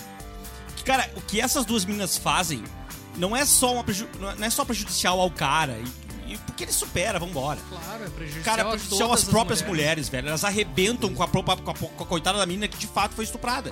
Porque daí na próxima, no próximo inquérito, essa menina tem que provar cinco vezes mais que de fato foi estuprada só porque tem duas idiotas que fizeram o que fizeram. Não, que é um... E aí isso também tem que ser condenado Mas eu acho que o caso da Mari cara. Ferrer não é igual ao da Nájila, porque a Nájila de Claro fato não tem é, né? toda uma amar- Ela armação. foi mais né? armação ainda. A Nájila tem A toda uma Nájila não, armação. a não tem tanto. A Mari Ferrer, é, Mari. pode-se dizer que talvez ela tenha realmente feito um sexo ah, não 100% consensual, mas que o processo acabou não demonstrando ser A estupro. desonestidade da Mari é menor que a da Nájila. A desonestidade da Mari, me parece. A da Nájila é uma, era, era arquiteta tudo. Não deu nem um iPad. caso. Ela não deu nem um iPad pros caras fazer A Mari perícia. adapta uma situação que ocorreu, Escondeu, que perdeu. desagradou ela e adapta a situação. E transforma em E estupro. transforma num estupro. É, é, é, é ruim E isso também, repercute bem no meio de uma campanha eleitoral, onde vaza seletivamente aquela frase de que não existe estupro culposo, né? Foi vazada fora de contexto pelo do Intercept. O próprio Intercept, ele recorta, Depois reconheceu, ele né, o, que eles o inventaram. trecho. E aí entra o Fato- papel da imprensa de novo. De fato, o que o Adriano citou é muito, muito importante. Enfim, eu também me, me prestei a assistir a audiência na sua integralidade. E o Intercept, à época que bombou essa, essa notícia, Sim, estupro faz um culposo. recorte, faz um recorte justamente dos, Não, dos trechos onde o advogado vocês lembram na época? do, do réu estava sendo bastante inconveniente, estava sendo Exatamente. muito incisivo. Só que se tu a- assiste a audiência como um todo, vai, se se tem um contexto ali, a, a coisa vai escalando. Ele não, não, não parte Daquilo daquele- ali, é. daquilo ali. E acho que até um outro caso que foi, foi citado anteriormente, que teve uma reviravolta recente e ah, demonstra a importância de se evitar esse julgamento midiático, esse julgamento nas redes. Foi o caso do Márcio Smelling com a Dani, Dani Calabresa, que Está ah, dando uma reviravolta agora. tá tendo uma reviravolta, né? Ele no primeiro momento foi acusado ah, por ela de um, de um estupro numa, numa festa. e agora enfim. surgiram até vídeos. E, e os momentos importantes também. E ele Márcio silenciou, e ele foi- silenciou de- como, como uma estratégia de defesa, ah, me parece que acertada, silenciou naquele momento, não colocou o, seu, o seu contraponto, nem apresentou as provas que ele tinha, sejam testemunhais, sejam documentais, esperando uma denúncia formal para poder trazer essas provas em juízo, né? Não, e tem outro ponto também. No caso do Márcio Smelling, todas as denúncias e todo o julgamento, digamos assim, foi feito na imprensa. Ah, nunca houve uma denúncia criminal contra ele, ah, posta por esse grupo de, de denunciantes. Foi só um objeto de processo de RH, digamos assim. E ele que moveu um processo civil contra essas pessoas que tinham acusado ele. É o compliance da Globo que ajuda. Exato. E esperou, porque ele partiu do princípio que ele não podia falar com nenhuma das pessoas que estavam envolvidas, porque a imprensa e todas as pessoas que estavam ao redor iriam computar isso como manipulação de testemunhas. Então ele convoca todas as pessoas a testemunharem e elas testemunham a favor dele. É, até a amiga, da- da- vocês viram essa? Sim. Uma das que acusou. Que a amiga que tava com ela na festa no momento que a Alice foi abusada, disse que ela que pegou o cara e queria chamar ela pra participar. Você sabe que eu tava tão escandalizado com esse caso, Drico, que eu fui assistir o, a Dani Calabresa no Vilela, no podcast do Vilela. Ah. O Inteligência Limitada. Eu não, eu não Pra olhei. ver se, sei lá, de repente por algum motivo. Falasse ela, alguma coisa. Porque eu admirava muito ela. Não sei se ela. Não sei se eu posso estar no passado, admirava. Acho ela uma Ela tem um uma podcast puta também, de hein? Uma comediante ainda. Mas assim, cara, me decepcionei de tal maneira quando eu li a reportagem e li, li as provas que vazaram do inquérito. É, inquérito ou denúncia? Já era denúncia, né? Já. Agora, É, mais agora- recente? Não, Agora virou um- não é era um inquérito, processo civil correndo Isso sobre que- segredo de justiça. Exato. E aí a- o Cabrini, é se não me processo, engano, sim, pediu né? a requisição do- dos autos do Não é processo. mais inquérito. Não, e, e- E, cara, é escandaloso que fizeram, cara. Bah, na boa, assim. Escandaloso que fizeram. Se as coisas caminharem como estão rumando, escandaloso que fizeram com ele. não, eu admito que num primeiro momento... Tudo com quando- sentido e. Quando ele foi denunciado, eu fui um, dos que comemorou. Outra Porque outra- ele é da turminha que adora condenar. Sim, ele é, é, da turminha é. que aponta o dedo, a primeiro indício de poder de poder sinalizar a virtude, qualquer oportunidade pra sinalizar a virtude, ele era um desses que vai pra internet pra acabar com a vida da pessoa sem garantir uma, uma ampla defesa, um contraditório. Então, no primeiro momento eu comemorei. Outra coisa que me escandalizou é o troca-troca que rola Na nos, Globo. na, nos Na Rede Globo. culturais Isso da é- Rede isso é Globo. verdade. Rapaz, é um troca-troca, irmão. Noronha, eu falei, eu, Felipe. eu aqui falei é pra Fernando chocado Noronha. pra minha esposa o troca-troca. Fernando e Noronha. Brincadeira, é um troca-troca. Nós aqui não dava conta. E, e ninguém, e aqui. ninguém Olha, para pra pensar. E ninguém para, e ninguém para pra pensar Que que, no isso? meio desse ciclo, no meio desse ciclo, Essa parte, essa parte do que eu acho que vai cortar, só de estar na edição com ele. isso, depois. Ficar assim. Nem Mas, mesmo cara, é uma pauta. Maurício. É uma Vai pauta conseguir. pesada, é um assunto difícil, tem visões para os dois lados e é importante que a gente também tenha agora o espaço para discutir assuntos um pouco mais leves. Quero ver se a gente vai conseguir enxergar os dois lados Não vai. no próximo assunto que a gente vai discutir a partir de agora, Esqueça. que é Vou começar pela estreia do Gaúcho, pela, pelo início do Gaúchão 2023. Título que o Grêmio conquistou nas últimas cinco edições. Que o. Internacional não conquista Da nenhuma, faz nas 15 últimas anos. Cinco edições. Desculpa, Ah, desculpa, Zago. Fazem Tu tinha Zago quando o Inter ganhou o último Campeonato Gaúcho? Não tinha 12 anos. nascido. 2016? Não, 12 anos de idade? era virgem ainda. não Era virgem, havia. 2016, É que o senhor, o senhor não presta atenção. no que acontece. 2016? Era virgem ainda. Eu ia na igreja. Ia na igreja, ia na igreja. O fato é que o Grêmio, antes do início do Gauchão, disputou A... Inter ganhou, a Dilma ainda tava no Ah, poder. então, happy último birthday to Caralho. Zago, vocês que Não tragédia, tinha meu. HD, não tinha HD na Não TV, tinha, meu. não tinha Foi nuvem. antes do golpe, então. O fato é, Mas a taça senhores, Femaçã foi no governo Temer. nesta semana, o Grêmio jogou a Recopa Gaúcha e goleou o São Campeão, né, de Juí com três gols do estreante Luizito Soares. O Grêmio, nesta semana, disputou mais uma partida, a estreia do Gauchão contra o Caxias fora de casa e venceu por 2 a 1 Paralelamente, o Internacional, grande rival do Grêmio, enfrentou o Juventude em casa e apenas empatou, frustrando a torcida. Daniel Zago, tu que foi no jogo, vaiou muito É, o time vamos começar pelo? Zago. Acho que o Zago... Ele É, só confessou hoje. começar por esse fiasco Ele de vaiar o time vai no primeiro jogo da temporada no intervalo. É, Pelo porque- amor de Deus, que torcida é, por- essa? porque tu gosta desse timinho aí. O teu time vaiava Abel Braga quando ele tinha ganhado o Campeonato Carioca e tava dois jogos sem vencer. Eu Vocês iam vaiando, gritando, e Fluminense- Abel vai tomar no cu. Eu nunca me esqueço do jogo do Ainda, Fluminense. ainda bem, né? Um ainda time, bem. Um time desrespeitoso. Ainda, ainda bem, porque hoje temos Um Fernando time- Diniz. Um time que queima seus treinadores, queima seus Eu ídolos. O único título Fluminense, que o Fluminense tem na 20 história do clube é com o Abel Braga. Time sem vergonha pra, pra, queima seus pra time de é o guerreiros. E os caras picharam, e os isso. caras picharam o muro do Palmeiras, meu. Vocês Teve viram? um Fla-Flu Fla-Flu de uns absurdo. 10 anos atrás, que o Fluminense tava tomando 2 anos do Flamengo e começou o time sem vergonha. Em 10 minutos o Fluminense virou pra 3x2 E aí? virou o time de Time de guerreiros. guerreiros. é. time de guerreiros. Canalista Sai do jogo. Aquilo foi maravilhoso. Isso aí do jogo. Não era o primeiro É jogo que- da temporada. É no que, intervalo. a, Não era, é que a bancada internacional, desde a arquibancada do internacional, desde os tempos áureos dos anos 90, ela é próspera em cornetas. Aham. Por exemplo, o Inter eliminado, Inter eliminado do mata-mata no do cu. Campeonato Brasileiro, ganha uma partida contra o Volta Redonda, sei lá, contra o Bangu. Começa as arquibancadas a gritar: "É campeão". Inclusive tipo foi corneta. necessário a remoção da, da, da área da Coreia no estádio Beira Rio, porque os amendoins chegavam muito longe e atrapalhavam os jogadores. Exatamente. A torcida reclamava e ficava jogando amendoim, como é o caso do Zago, e acabava atrapalhando. Eu- Zago, me conta. Vaiou o time desde o primeiro Vaiou, tempo? vaiou. Ou só no final? Fala a verdade, Foi- meu. Só- Não, não, não vai aí desde o primeiro tempo. Eu só escutei no final, vai. Não, é, não isso- perdoa. Esse seria uma canalice. Gurizada não canalice, perdoa. Porque há um certo Tu momento esperou o segundo tempo. tu tem que dar o benefício da dúvida pra, pra equipe. Mas é, é claro que é, uma, é um momento de estresse pra torcida colorada. Gostou Achou do, do ruim o desempenho jogo? do time? Não, não foi Jogou um jogo mal? ruim, não foi um jogo ruim. O, time, mal? o Inter jogou mal? Foi, não, foi um foi o problema da falta de ritmo, porque o time conseguia conectar as jogadas e não conseguia concluir.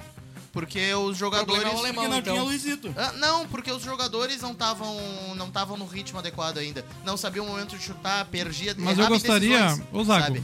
Wanderson teve três oportunidades de fazer gol na frente do goleiro, segurava muito a bola, perdia, deixava a marcação Ô, chegar. Zago. Como é que foi o alemão? Então, o alemão ele Não apareceu O alemão jogo. desapareceu. Tava comendo cuca com linguiça? jogo. Aproveitando isso, considerando que o alemão desapareceu e o Luiz Soares apareceu. No último podcast, tu disse que não queria ter o Luiz Soares. Não, e continuo com a mesma tese, porque ainda Tu Ah, acha tá. que o alemão é melhor que o Ah, tá não, bom. isso não significa que o alemão tem que ser o titular do E o goleiro o tu Borré, tu precisa- gostaria? Tu- não, depende do preço do Borré. Tu não, po- tu não pode fazer uma loucura, porque Ai, senão... ajuste fiscal. Sim, porque senão tu vira um clube como o Cruzeiro, que fica gastando a la louca pra tentar ganhar um título, porque precisa ganhar um título pra manutenção do projeto político, e daí acaba sendo rebaixado. Felipe Rosa.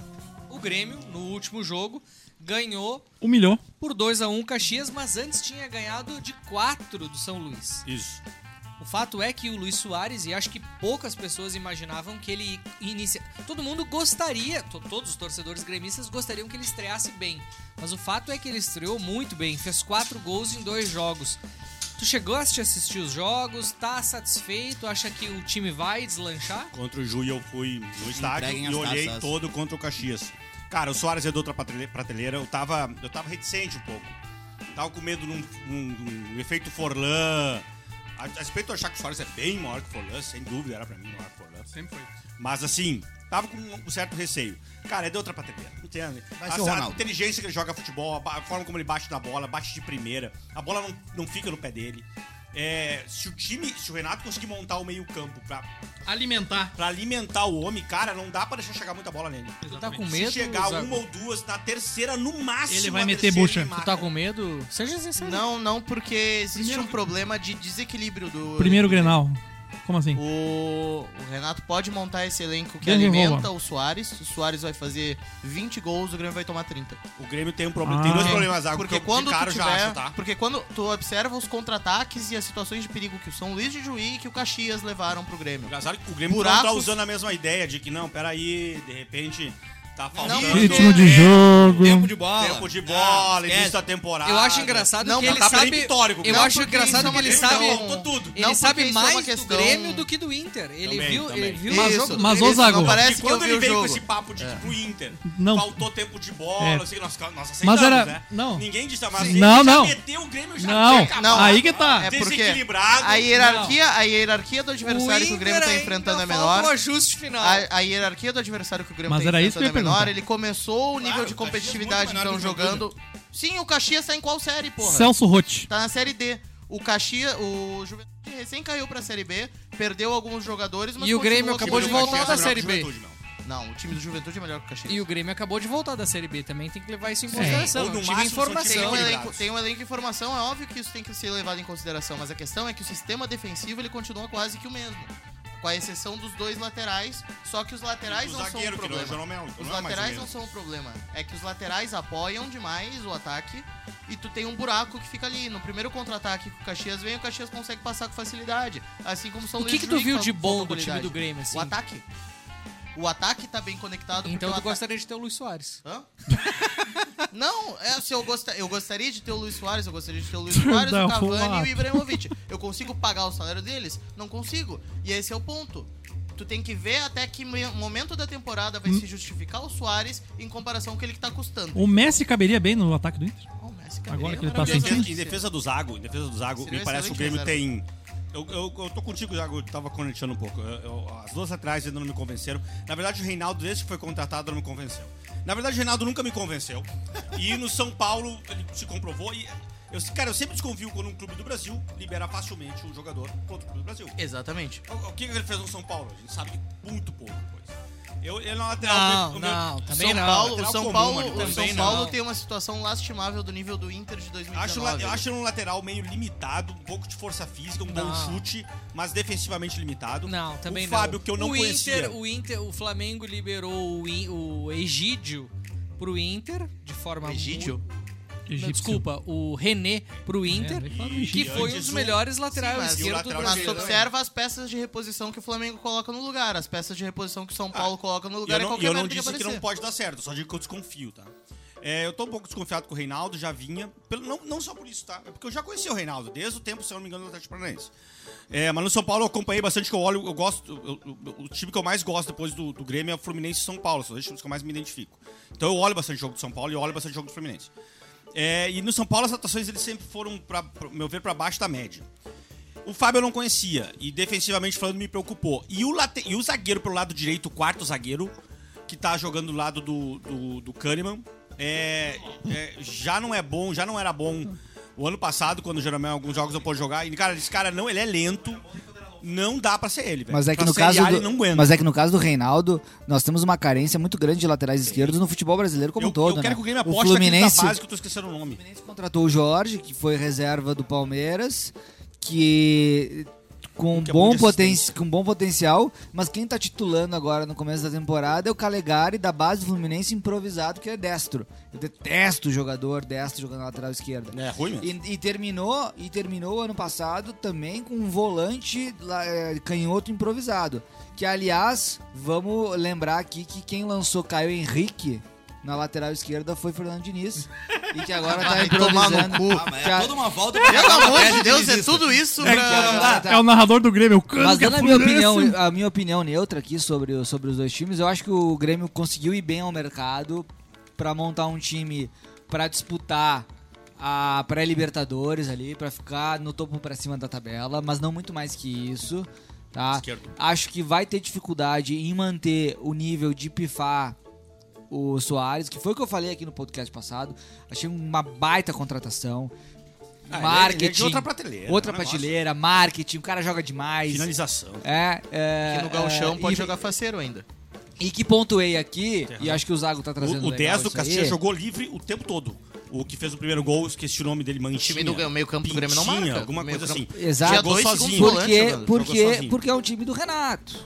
Porque é um time do Renato. É um time que tem pouca disciplina tática, tem pouca ah, ah, formação coesa. Que não, não são as Mas, características ô do time o do, Renato, dos tem, do Renato Renato. tem volante pra caralho. Não são as do características dos times do brasileiro. Renato. Uma coisa que eu vou cobrar muito do Renato, Zago, muito, é, e como eu- entrando no, no que o Fred tava falando. O Grêmio tem volante no elenco pra dar com pau. Ele faz a formação no elenco com o volante que ele quiser. E são volantes bons, todos. E se o Lucas Leiva voltar, então nem se fala. Tá Aliás, bom. um dos méritos do Renato, ter adiantado o Lucas Leiva, que ninguém mais acreditava nele mais pra frente. No final da Série B adiantou. E funcionou. Agora, ele tem que. Cara, o número 10 do Caxias jogou sozinho. Sozinho nesse, nesse 2x1 agora contra o Caxias.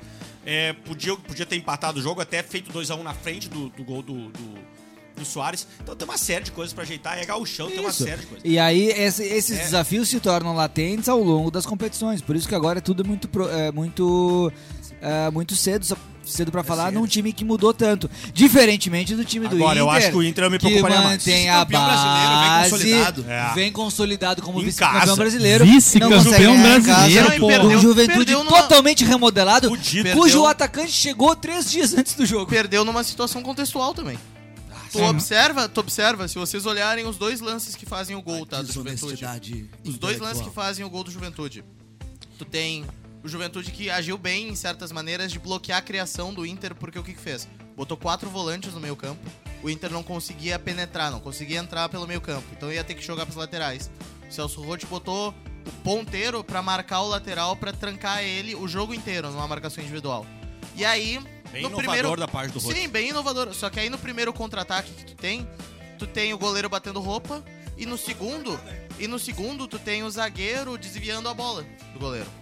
Tu tem erros circunstanciais, mas que não Mas, demonstram Daniel Zago. O sistema defensivo tá errado, tá tudo errado. Não. Daniel Zago, Calma, foi foi uh, deveria ter vencido, vaiei, Eu mas gosto- é um problema contextual. Mas tu não acha que o fato de o Inter não ter ido ao mercado não é o mais preocupante? Porque pega, por exemplo, o terceiro colocado Não do Campeonato é ganhar, Brasileiro. não se teu ponto é ganhar o gauchão. O terceiro colocado do Campeonato Tu acha que o Brasileiro Inter do vai ano ganhar o passado, Gauchão? que é o Fluminense. Não, Manteve o elenco, e foi ao mercado. O Grêmio veio subindo sempre- da é Série B, assim. foi ao mercado. O Santos foi ao mercado, buscou a Dair Helman. É, que o se, fu se foi fudeu o ontem. um grande reforço. Tu é o Dair, mais, mais odairizista do que o dinizista. É verdade. Atlético Mineiro renovando seu elenco. Atlético Paranaense contratando. E o Inter, nada. Isso não é preocupante? Não, porque o Inter tem dívidas a pagar e o Inter Hum. tem como contratar ainda e aguardar um pouco a janela. Entendi. Tu consegue É esperar favorável ó, aumentar a janela europeia. A janela... dos sócios? Sim, É favorável. sim. Trinta- Isso, isso não que o Daniel não faz... preside. Quanto é que então, tá lá? Tá Ainda bem que 50? não Não, ao Se o. Inter fosse, se o Inter fosse presidido pelo Zago, tu ia Não. morrer aqui no meio. Clube Não, do povo, meu. Clube do não, povo. o presidente propôs esse, esse aumento de mensalidade. Esse aumento de mensalidade tem que seguir em diante, senão é uma política populista de quem quer ganhar a eleição no próximo... Aqui, daqui, daqui a seis meses. Mas agora, Zago, eu assisti um pedaço dos jogos do Grêmio e assisti um pedaço do jogo o Maurício, eu perdendo. posso interromper por 3 Claro, segundos? É, cuidem esse PP que o Grêmio contratou. ah, que tá jogando. É um Não, bom jogador. Não, o PP é um bom jogador. É assim, ó, eu vou falar, jogador. eu vou É falar o as tipo duas... de jogador que eu gosto muito, porque ele, Muito ele inteligente. surgiu na base do Flamengo, foi jogar no Cuiabá e chegou pro Grêmio em condições muito favoráveis. As duas e, melhores e uma coisa, contratações- ele faz uma coisa que meio campos, quando fazem, me agradam. Que é, a bola vem de costa, ele tá de costa, a bola vem, ele sabe virar. Ele não, ele não tem medo, ele joga em 360 graus, que é o que eu falo que é poucos jogadores que fazem. Um bom meio. A comparação é dele com o Maicon, né? É, e ele, a- ele tem Isso, a ele- forma de ele se movimentar fala parecida, o biotipo E, a- e agora tá meio que aquele Mas, negócio cara, venezuelano, assim, enxerguei menos- o Hugo Chaves na Maurício, torrada, é, eu ele me parece, tirando a corneta PP. vagabunda do Zago aqui, ele me parece menos vertical que o Michael. Visão Mas de a- jogo. mas a- Mas ele Agora- não precisa, ele precisa ser um cara que vai agir ali como um coadjuvante dentro Mas do a campo. despeito da E corneta... assim, não, pra E falar um do- as duas melhores também, e tal, contratações, ficar um pouco mais na minha visão, que provavelmente vão render pelo Grêmio, porque o Soares, pra mim, até o fim da temporada, se atrasar salário e tal, não é uma contratação boa. Ele vai parar de fazer gol no próximo jogo. Se- Mas a contratação do Cristal, do, do Huracan isso, e hein, do, do PP do Cuiabá são excelentes contratações. Assim como eu acho que a melhor contratação que o Inter fez até agora não é o Mário Fernandes, é o, é o Baralhas. Que é um bom jogador, excelente jogador. Teve do- uma depois do Mário. Fernandes, então, que bom. Teve duas, então. Isso? Sim, é, Bacana. essa foi anunciada essa semana. o goleiro Tô mais mesmo aliviado, do- que tá preocupado com o meu irmão colorado aqui, parecia que é só uma contratação. O Soares é tão grande, é um ídolo tão destacado no futebol mundial que, cara, Destacado. mesmo que ele pare de fazer gol, ele tira o peso da gurizada. Que o Grêmio vai jogar muito mais solto do meio pra frente. Exatamente, porque aí, sabe que o cara tá lá, porra. Exatamente. Ou ele, quem tem a obrigação de resolver é o Soares. Então eu acho que ele, vai, ele agrega muito, seja fazendo os gols, seja tirando o peso dessa gurizada que vai vir muito bem. Mas antes de trocar de assunto, eu gostaria de pedir. No começo, Zaga, quando tu falou que o Inter tava sem ritmo e tal, eu gostaria gostaria de saber se tu sabe quando começou a pré-temporada do Internacional. A temporada do Internacional começou depois da pré-temporada do Grêmio. Começou depois, sabe qual, qual a diferença de tempo? Cerca de duas ou três semanas. E eles estão treinando o mesmo número de horas que o Grêmio? Não. Sem mais perguntas. Sem mais perguntas. aí. Sem mais perguntas. Mas deixa eu. eh, Então eu, quer dizer que eu o Grêmio queria tá ter- com um queria esquema defensivo antes, desorganizado, é pior, antes. porque teve mais horas de treino. Eu queria ter entrado antes pra dizer um, um- fazer uma consideração a despeito da, Vai lá. da corneta. Eu assisti um pedaço de cada um dos jogos e assim, fiquei muito entusiasmado com o Soares. Concordo com a tua percepção de que o Soares, Felipe, é um jogador de outra prateleira. Agora, eu fiquei. o que mais me impressionou até agora foi o desempenho do Inter no, no jogo contra o Juventude. Acho que no primeiro. Eu, eu não sou um resultadista. Não sou um Eu resultadista. sou, eu sou, confesso. Eu não gosto de analisar o futebol E eu nem assisti. Eu, assisti- eu só na- de ouvir a narração, eu já vi que tava uma Embora tenha me divertido muito com o fracasso do Inter, se é que a gente pode chamar de fracasso, mas eu acho que pode, né? Me diverti com a derrota, com o empate, aliás, que, Futuro campeão que gaúcho. valeu como derrota, mas eu acho que o Inter tem um time, um time muito promissor. É um time Certamente vão levantar a taça a responsabilidade fiscal. Não sei se o Inter tá pronto ainda pra, levar, pra erguer Maurício. uma taça, que é o grande problema. Mas, Maurício, Deixa eu só concluir. Não, é é o o super- vice-campeão brasileiro de 2022. É, Respeito é, mas eu- O campeão moral de 2022. O ponto que eu queria, o ponto que eu queria trazer é que o Inter, ah, o grande problema do Inter é não conquistar títulos. O, a, a- ausência dos títulos. E é por isso que o faz- estádio vai desabar sempre que tiver um faz- empate. Eu não assim. sou um resultadista. O problema é não ganhar títulos. Não, mas eu não Mas é, zoando, é que se tu Eu não ignora tô- o contexto, tu não, consegue compreender. Eu não tô analisando a- o que eu sinto. Eu tô dizendo o seguinte: a torcida do Inter tá cansada, tá incomodada, porque o Inter passou 15 anos tirando sarro do Grêmio que não ganhava títulos. E simplesmente de uma hora pra outra, Não, o e- Inter foi rebaixado, tomou 5 a 0 E o era Grêmio foi campeão da Libertadores. E, e, a- e- e- e, assim, os colorados de Eu uma tenho- hora pra outra piscaram o olho E o jogo virou. e o jogo virou.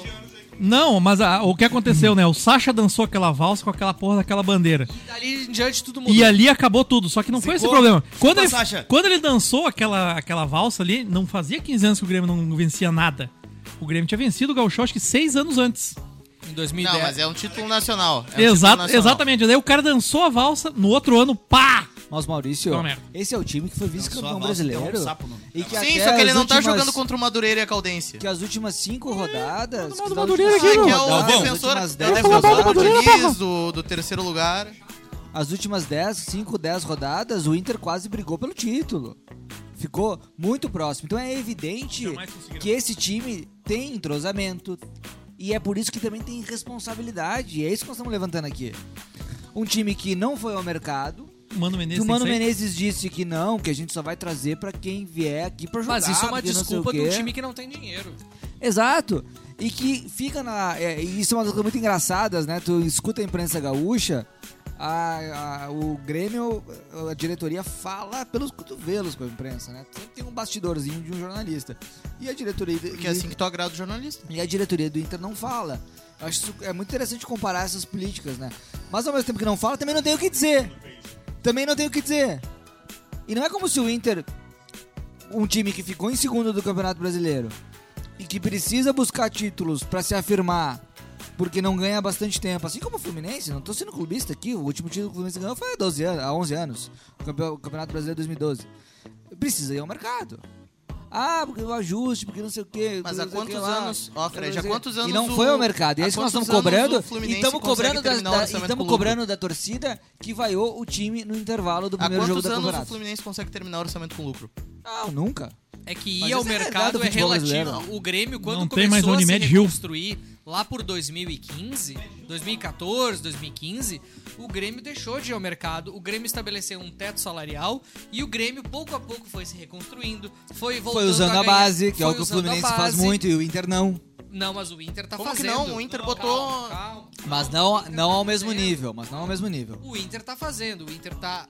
Se tu for olhar o banco de reservas do É o Inter... superávit do Romulo. Contra o time do Juventude, é só jogadores da base mais o Pedro Henrique. E o Mário Fernandes. que está sendo discutido Tá, mas- se ele deveria ser titular ou não. A questão é, se tu olha o desempenho do time do Inter, o- se tu olhar hoje Ah. o elenco do Inter, Tá, tu vai ver um time titular, vai tá. ver talvez um Ah, e aí a gurizada da base. e res- os reservas... Tudo base. Tá. tu- é um ou outro que tá fora, Tá. não tá escalado, e o resto é tudo jogador Agora, isso, base. isso é um problema, né? Porque é demais. É claro que é um problema pro Inter, mas o Inter talvez... é, Mas tu tem o lado bom e o lado ruim. Você tem que garimpar. Financeiramente é necessário, mas do ponto de vista de estrutura de time, é um processo. O problema é que esse processo de reconstrução financeira está acontecendo em meio a uma.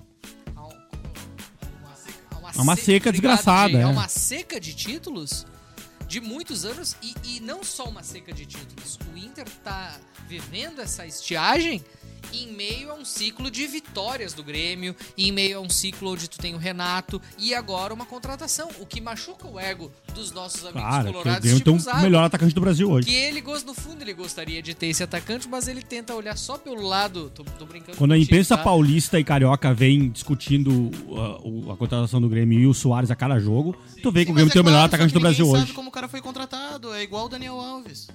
Se ele continuar metendo dois gols por jogo, Cara, foda-se, a galera vai pagar isso pro que aí. o Grêmio precisa hoje, o Grêmio precisava uma injeção Tu de parece um, tu Sim, parece um que- liberalode. que aí Tu o parece um liberalode da o política Souza aplicada te- ao futebol. O Diego Souza na Não, mas temporada veja do, bem, do O governo 30 tem que ter o responsabilidade. Cara, o povo não quer saber de responsabilidade fiscal. Sim, o mas é claro, mas daí eu viro, eu viro o Fernando Carvalho, eu viro o Marcelo Medeiros, faço responsabilidade, quase quebro o meu clube, não ganho nada e ainda corro o risco de ser rebaixado no outro ano. Mas tu acha que o Soares sozinho representaria uma, uma quebra tão Soares grande? sozinho não, mas todas as contratações do Grêmio representam, porque o Grêmio ampliou a folha que tinha em 75%.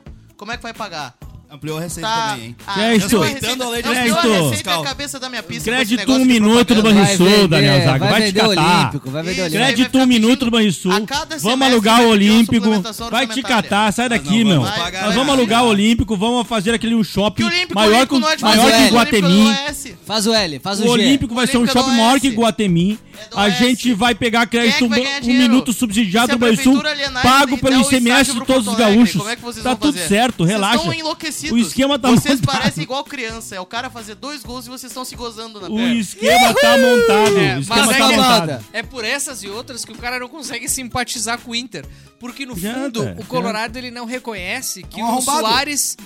Que o Soares é um fenômeno no futebol brasileiro hoje. O É um Soares fenômeno, hoje. gente, é um craquíssimo. É Não, um craquíssimo. calma. É o segundo melhor centroavante do futebol Su- brasileiro o atrás Sua- de Herman Cano. O, o É. O Soares hoje, ele tá representando não só pro Grêmio, mas pro futebol brasileiro. Isso, pras crianças o que o Ronaldo, o que o Ronaldo representou lá no, no início do- dos anos 2010. Quando o Corinthians. No, 2009, acho que foi quando o 2009, Corinthians contratou. quando o Ronaldo ele é pauta nacional. O Foi Ronaldo- o ano do o vice, que o Inter tava fazendo 100 anos e co- co- congestionou a sala de troféus com vice-campeonatos. O, o, um o Grêmio hoje com o Soares, ele é pauta nacional e internacional. Isso é bom. O objetivo é agradar jornalistas Digo mais, pauta. Messi não renova com o PSG. É hein? gerar pauta. Vamos ficar Tá lá, pauta. quatro gols do furo da goleira, Isso, porra. Isso. Quatro gols gada gada Agora, com jornalista pra ao além- caralho. Para além do aspecto, é agora tá para além do aspecto, para além do aspecto anímico, que eu acho que o Soares está fazendo muito bem para a torcida do Grêmio. Eu acho que o time do Inter é um time mais preparado. Eu, Não, mas o Grêmio é favorito ao gol. eu, eu acho que o time do Inter é um time mais preparado. O Wanderson é o melhor jogador do futebol brasi- do futebol gaúcho hoje. É o melhor essa, hein? jogador do futebol Escapou gaúcho hoje. Forte essa, E hein? é por isso que eu abro o próximo. Soares ou Wanderson, o futuro dirá. Não, eu acho que o Wanderson hoje joga mais que o Soares. Forte Como essa. assim o Wanderson não fez quatro gols em Eu dois acho jogos? que o Van, mas aí tá Verdade, sendo bem lembrado. Daniel Zago. Tu tá sendo resultadista e o que importa pra, pra maioria da torcida é o resultado. Agora, a É o longo novo prazo, Thiago quando Galhardo. tu vai analisar, o que importa não é o resultado. Se o Maurício acertar, essa vai ser o novo Thiago Galhardo. Mas é por isso que eu aposto que o Inter vai ser o campeão, um campeão gaúcho. Porque eu acho que também Já vamos envolve... começar as apostas? Vamos começar as apostas. Eu quero abrir, eu quero abrir fazendo a minha aposta. Eu acho que o Wanderson vai ser o melhor... jo- Difícil dizer que o Wanderson vai ser o melhor jogador do gauchão porque se considera muito o, o impacto, né? Assim como a Copa do Mundo valorizou muito o Messi a, de- a- a despeito do, do desempenho do Griezmann e do Mbappé, que jogaram... Que jo- Tem a história do Messi, né? Isso valoriza. O Maurício comparou o Mbappé ao Pelé, aquela, aquela Exato. Nunca me esquecerei dessa. É, Você lembra, né? mas eu acho que o mas, mas eu acho que o Inter vai ser o campeão gaúcho. Eu apostaria no Inter como campeão gaúcho porque o Inter tem um diferencial em relação ao Grêmio, a vontade de ganhar. O Grêmio hoje, ele Desespero. o Grêmio hoje, Pânico. o Grêmio hoje só tem uma razão pra ganhar, que é a razão de não deixar o Inter ser o campeão. Já o Inter Tá em pânico. Precisa de um título qualquer que seja pra o ser Daniel, campeão. O Daniel, o Daniel Zago tá com os olhos esbugalhados nesse momento. Não, eu apavorado. tô apreciando. Por que, isso. que, o Tá Inter, chocado. por que, que o Inter não foi pra Copa Mickey esse ano? Ah, porque a Copa Mickey não iria dar retorno Tu observou que o Zago começou a aumentar o consumo de O álcool o dele? dólar subiu, aí as Sim. passagens estavam meio caras. Ele E a gente tomou não o pode dobro de comprometer o cerveja orçamento do de É, passagens ele tá Copa aumentando, Mickey. exato. ele- A gente Felipe entrou na discussão Rosa. futebol, ele tá bebendo mais. Felipe Rosa. São Diga, meu irmão. Quem será o campeão gaúcho 2023? Em deferência à Vossa Excelência. Não, mas de verdade, eu também acho que vai ser o Inter. Acho de verdade. Acho que o Inter tem mais meio campo que o Grêmio. Tá mais armado, mais montado. Tem, ah, lá- ah, tem as pontas são melhores, são mais decisivas que as do Grêmio. O Ferreirinha é um ponteiro ligeiro, tal, mas finaliza mal, passa mal. Tem ainda problemas de fundamento, não sei nem se vai resolver esses problemas.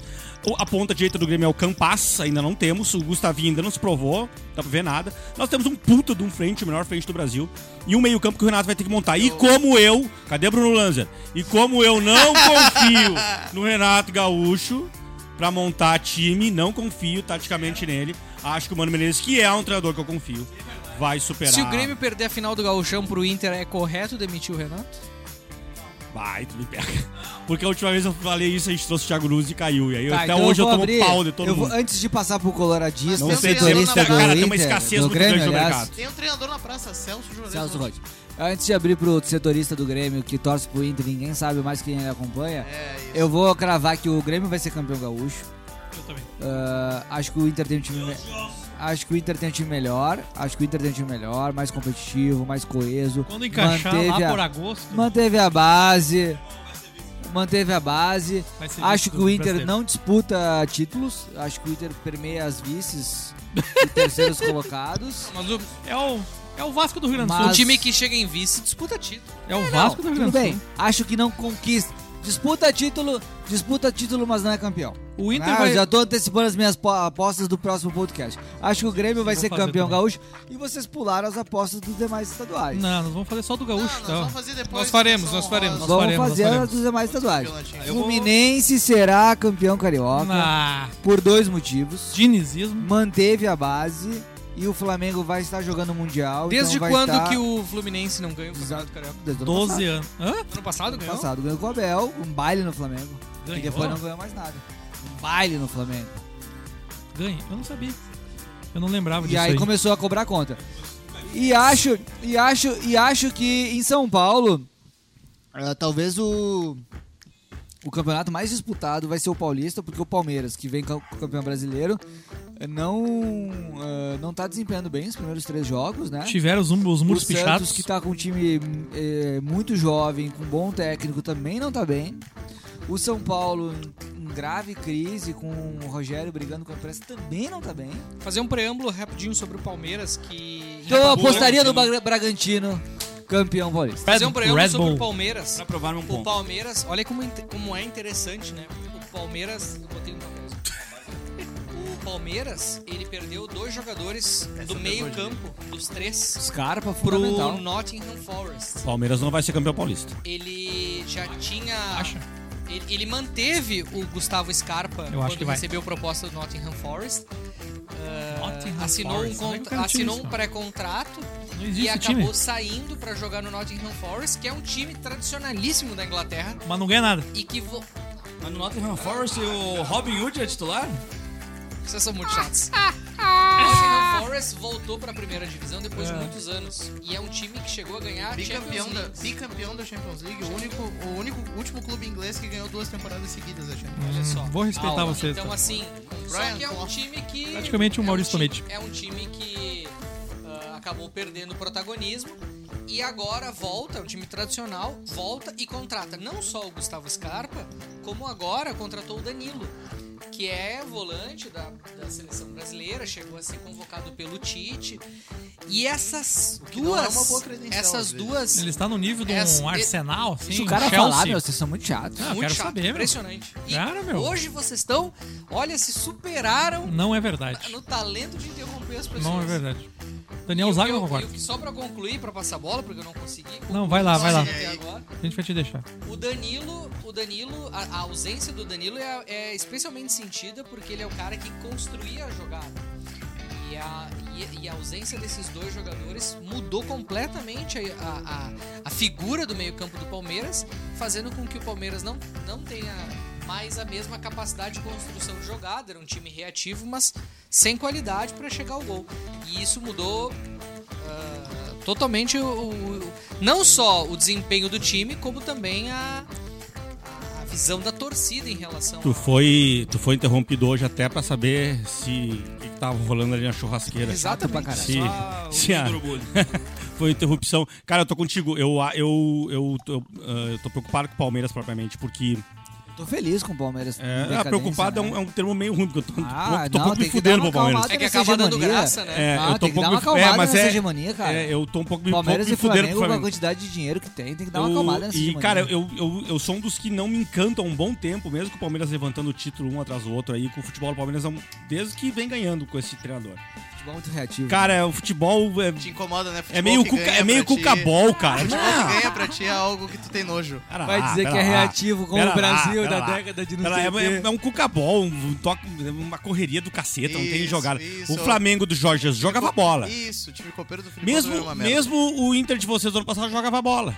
O do Palmeiras é um. Cara, Ah, parece e o aí, Cuca. se eu entende? fosse torcedor, eu queria Não me agrada. Ferreira E é por isso que, merda ou- ignorando completamente a corneta vagabunda do Daniel Zago, é por isso que ah, eu aposto um São Paulo pra ser campeão paulista. Ah, e tem um misto de torcida aqui, que não ganha muito tempo. Como assim o São E Paulo que irá ganhar. Vai ganhar, vai ganhar porque o Renato. O Renato, o Renato. Renato, E- O Rogério. sou É o Renato. Lanzer aqui. É o Renato na- não sai dos meus pensamentos. O Rogério Ceni remontou. Tirou, Rogério Ceni que tá de aniversário, Tirou 50 as ovelhas negras. Parabéns ao Rogério Ceni, o nosso ouvinte. Foda-se. É, Chato pra tirou as ovelhas negras, inclusive aquele, aquele Patrick, ponteirinho de vocês gordo, cabe- cabeçudo. Exato. Tirou aquele bosta. E vai levantar essa taça. Daniel Zago, Botei quem 10 será pila o campeão gaúcho Rogério 2023? Tá pagando 5 milhões. O Rogério- O Rogério vai ser. Tem futuro, tem Eu futuro, acredito Rogério. que o... Diz- só dizem que ele é muito chatão, né? Ah, Grêmio, o Grêmio também é. entra com uma onda muito grande, favorecido pela torcida, favorecido, favorecido por essa empolgação da imprensa. E é um time que é competitivo e vai chegar até a semifinal. Porque eu acredito, eu acredito que algum time da dupla Grenal. E aí eu acho que pela experiência da primeira opinião- rodada. opinião o Globo Cara, News. para de enrolar, meu. Opinião Globo Quem News. será o campeão gaúcho? o Internacional em cima do Juventude. Ah, tomar teu cu, Zago. Vai pra puta que tem. Não, o Rotentude vai eliminar o da time, mesa vai eliminar Levantaram da e ele vai falar, acharam que eu tinha um craque, né? Que eu iria, que eu estava ultrapassado, né? E eu eliminei. A gente leva a sério Tudo isso. isso aqui é pra né? justificar a fiasqueira de sábado passado. É verdade. Que É, vergonha, com Daniel. Zago. Ah, o. Juventude É por isso que não dá pena. Não dá pra ter pena Não dá pra ter pena. Com Não, o Juventude, Vocês o vão grande ver, Juventude. vocês vão Ah, ver quando for, quando, for- Quando chegar a hora. Juventude no Jacone. Vai te catar, vai ser lindo quando vocês saírem na semifinal pro próprio Juventude. Adriano, O Novo Hamburgo. Novo Hamburgo. o Grêmio será campeão gaúcho? Será campeão gaúcho, juntamente com o Palmeiras será campeão em São Paulo. Não, isso eu, isso eu concordo com o doutor Adriano. Palmeiras será campeão paulista. E Do o Carioca vocês não falam nada, né? Carioca será o Fluminense. Não, sou- não consigo Só apostar que em isso futebol de vai, isso vai gerar Quem é um o efeito técnico adverso do que o, Corinthians? o técnico Vitor Pereira será demitido quem no é, o- Carioca. quem é o técnico do Corinthians? Isso que é ruim, né? substituiu o É Vitor melhor o Pereira? Vitor Pereira ficar até o final do ano fazendo maluquice. Exatamente. Quem é o técnico que substituiu Um o auxiliar técnico da seleção que foi chamado pra um analista Um de qualquer. dados. Isso, chamaram qualquer merda. Tipo o cara aquele. Em resumo, em? E, se ele, e, em ó, resumo, esses caras eles dão certo. o Andrés é o técnico. Em resumo, isso. DJ Chiarel, quem será o campeão gaúcho? Eu, como não acompanho futebol, como aqui os Ah, para! vou, Bicha! Bicha, bicha, bicha, bicha, vou fazer a aposta segura. Se fosse um show de pagode, ele saberia quem ia tocar. Certamente. É óbvio que Internacional será campeão gaúcho. O vice-campeão brasileiro jamais, jamais perderia um Ruralito. Então eu tenho convicção que aí o time que já vem estruturado, responsável, uma diretoria que sabe o que está fazendo, vem em busca de taças, já levantou a taça responsabilidade fiscal, certamente será campeão gaúcho. Então nós temos três palpites no Internacional, dois palpites no Grêmio e um palpite no Juventude, que é o Taça palpite é- do Zago. Taça LRF, gostei dessa. Não, meu palpite é que o Juventude irá pra final. Falou que o Juventude seria campeão. Não, eu disse que o Internacional seria campeão contra o Juventude. Ah, entendi. gente- Gravou, hein? O Inter Ai, vai ganhar a taça LRF volta. só, então. Agora eu entendi, agora as coisas se encaixaram. Caros amigos, No, depois no Cariocão de... vai ser o Vasco, tá? Só pra dar...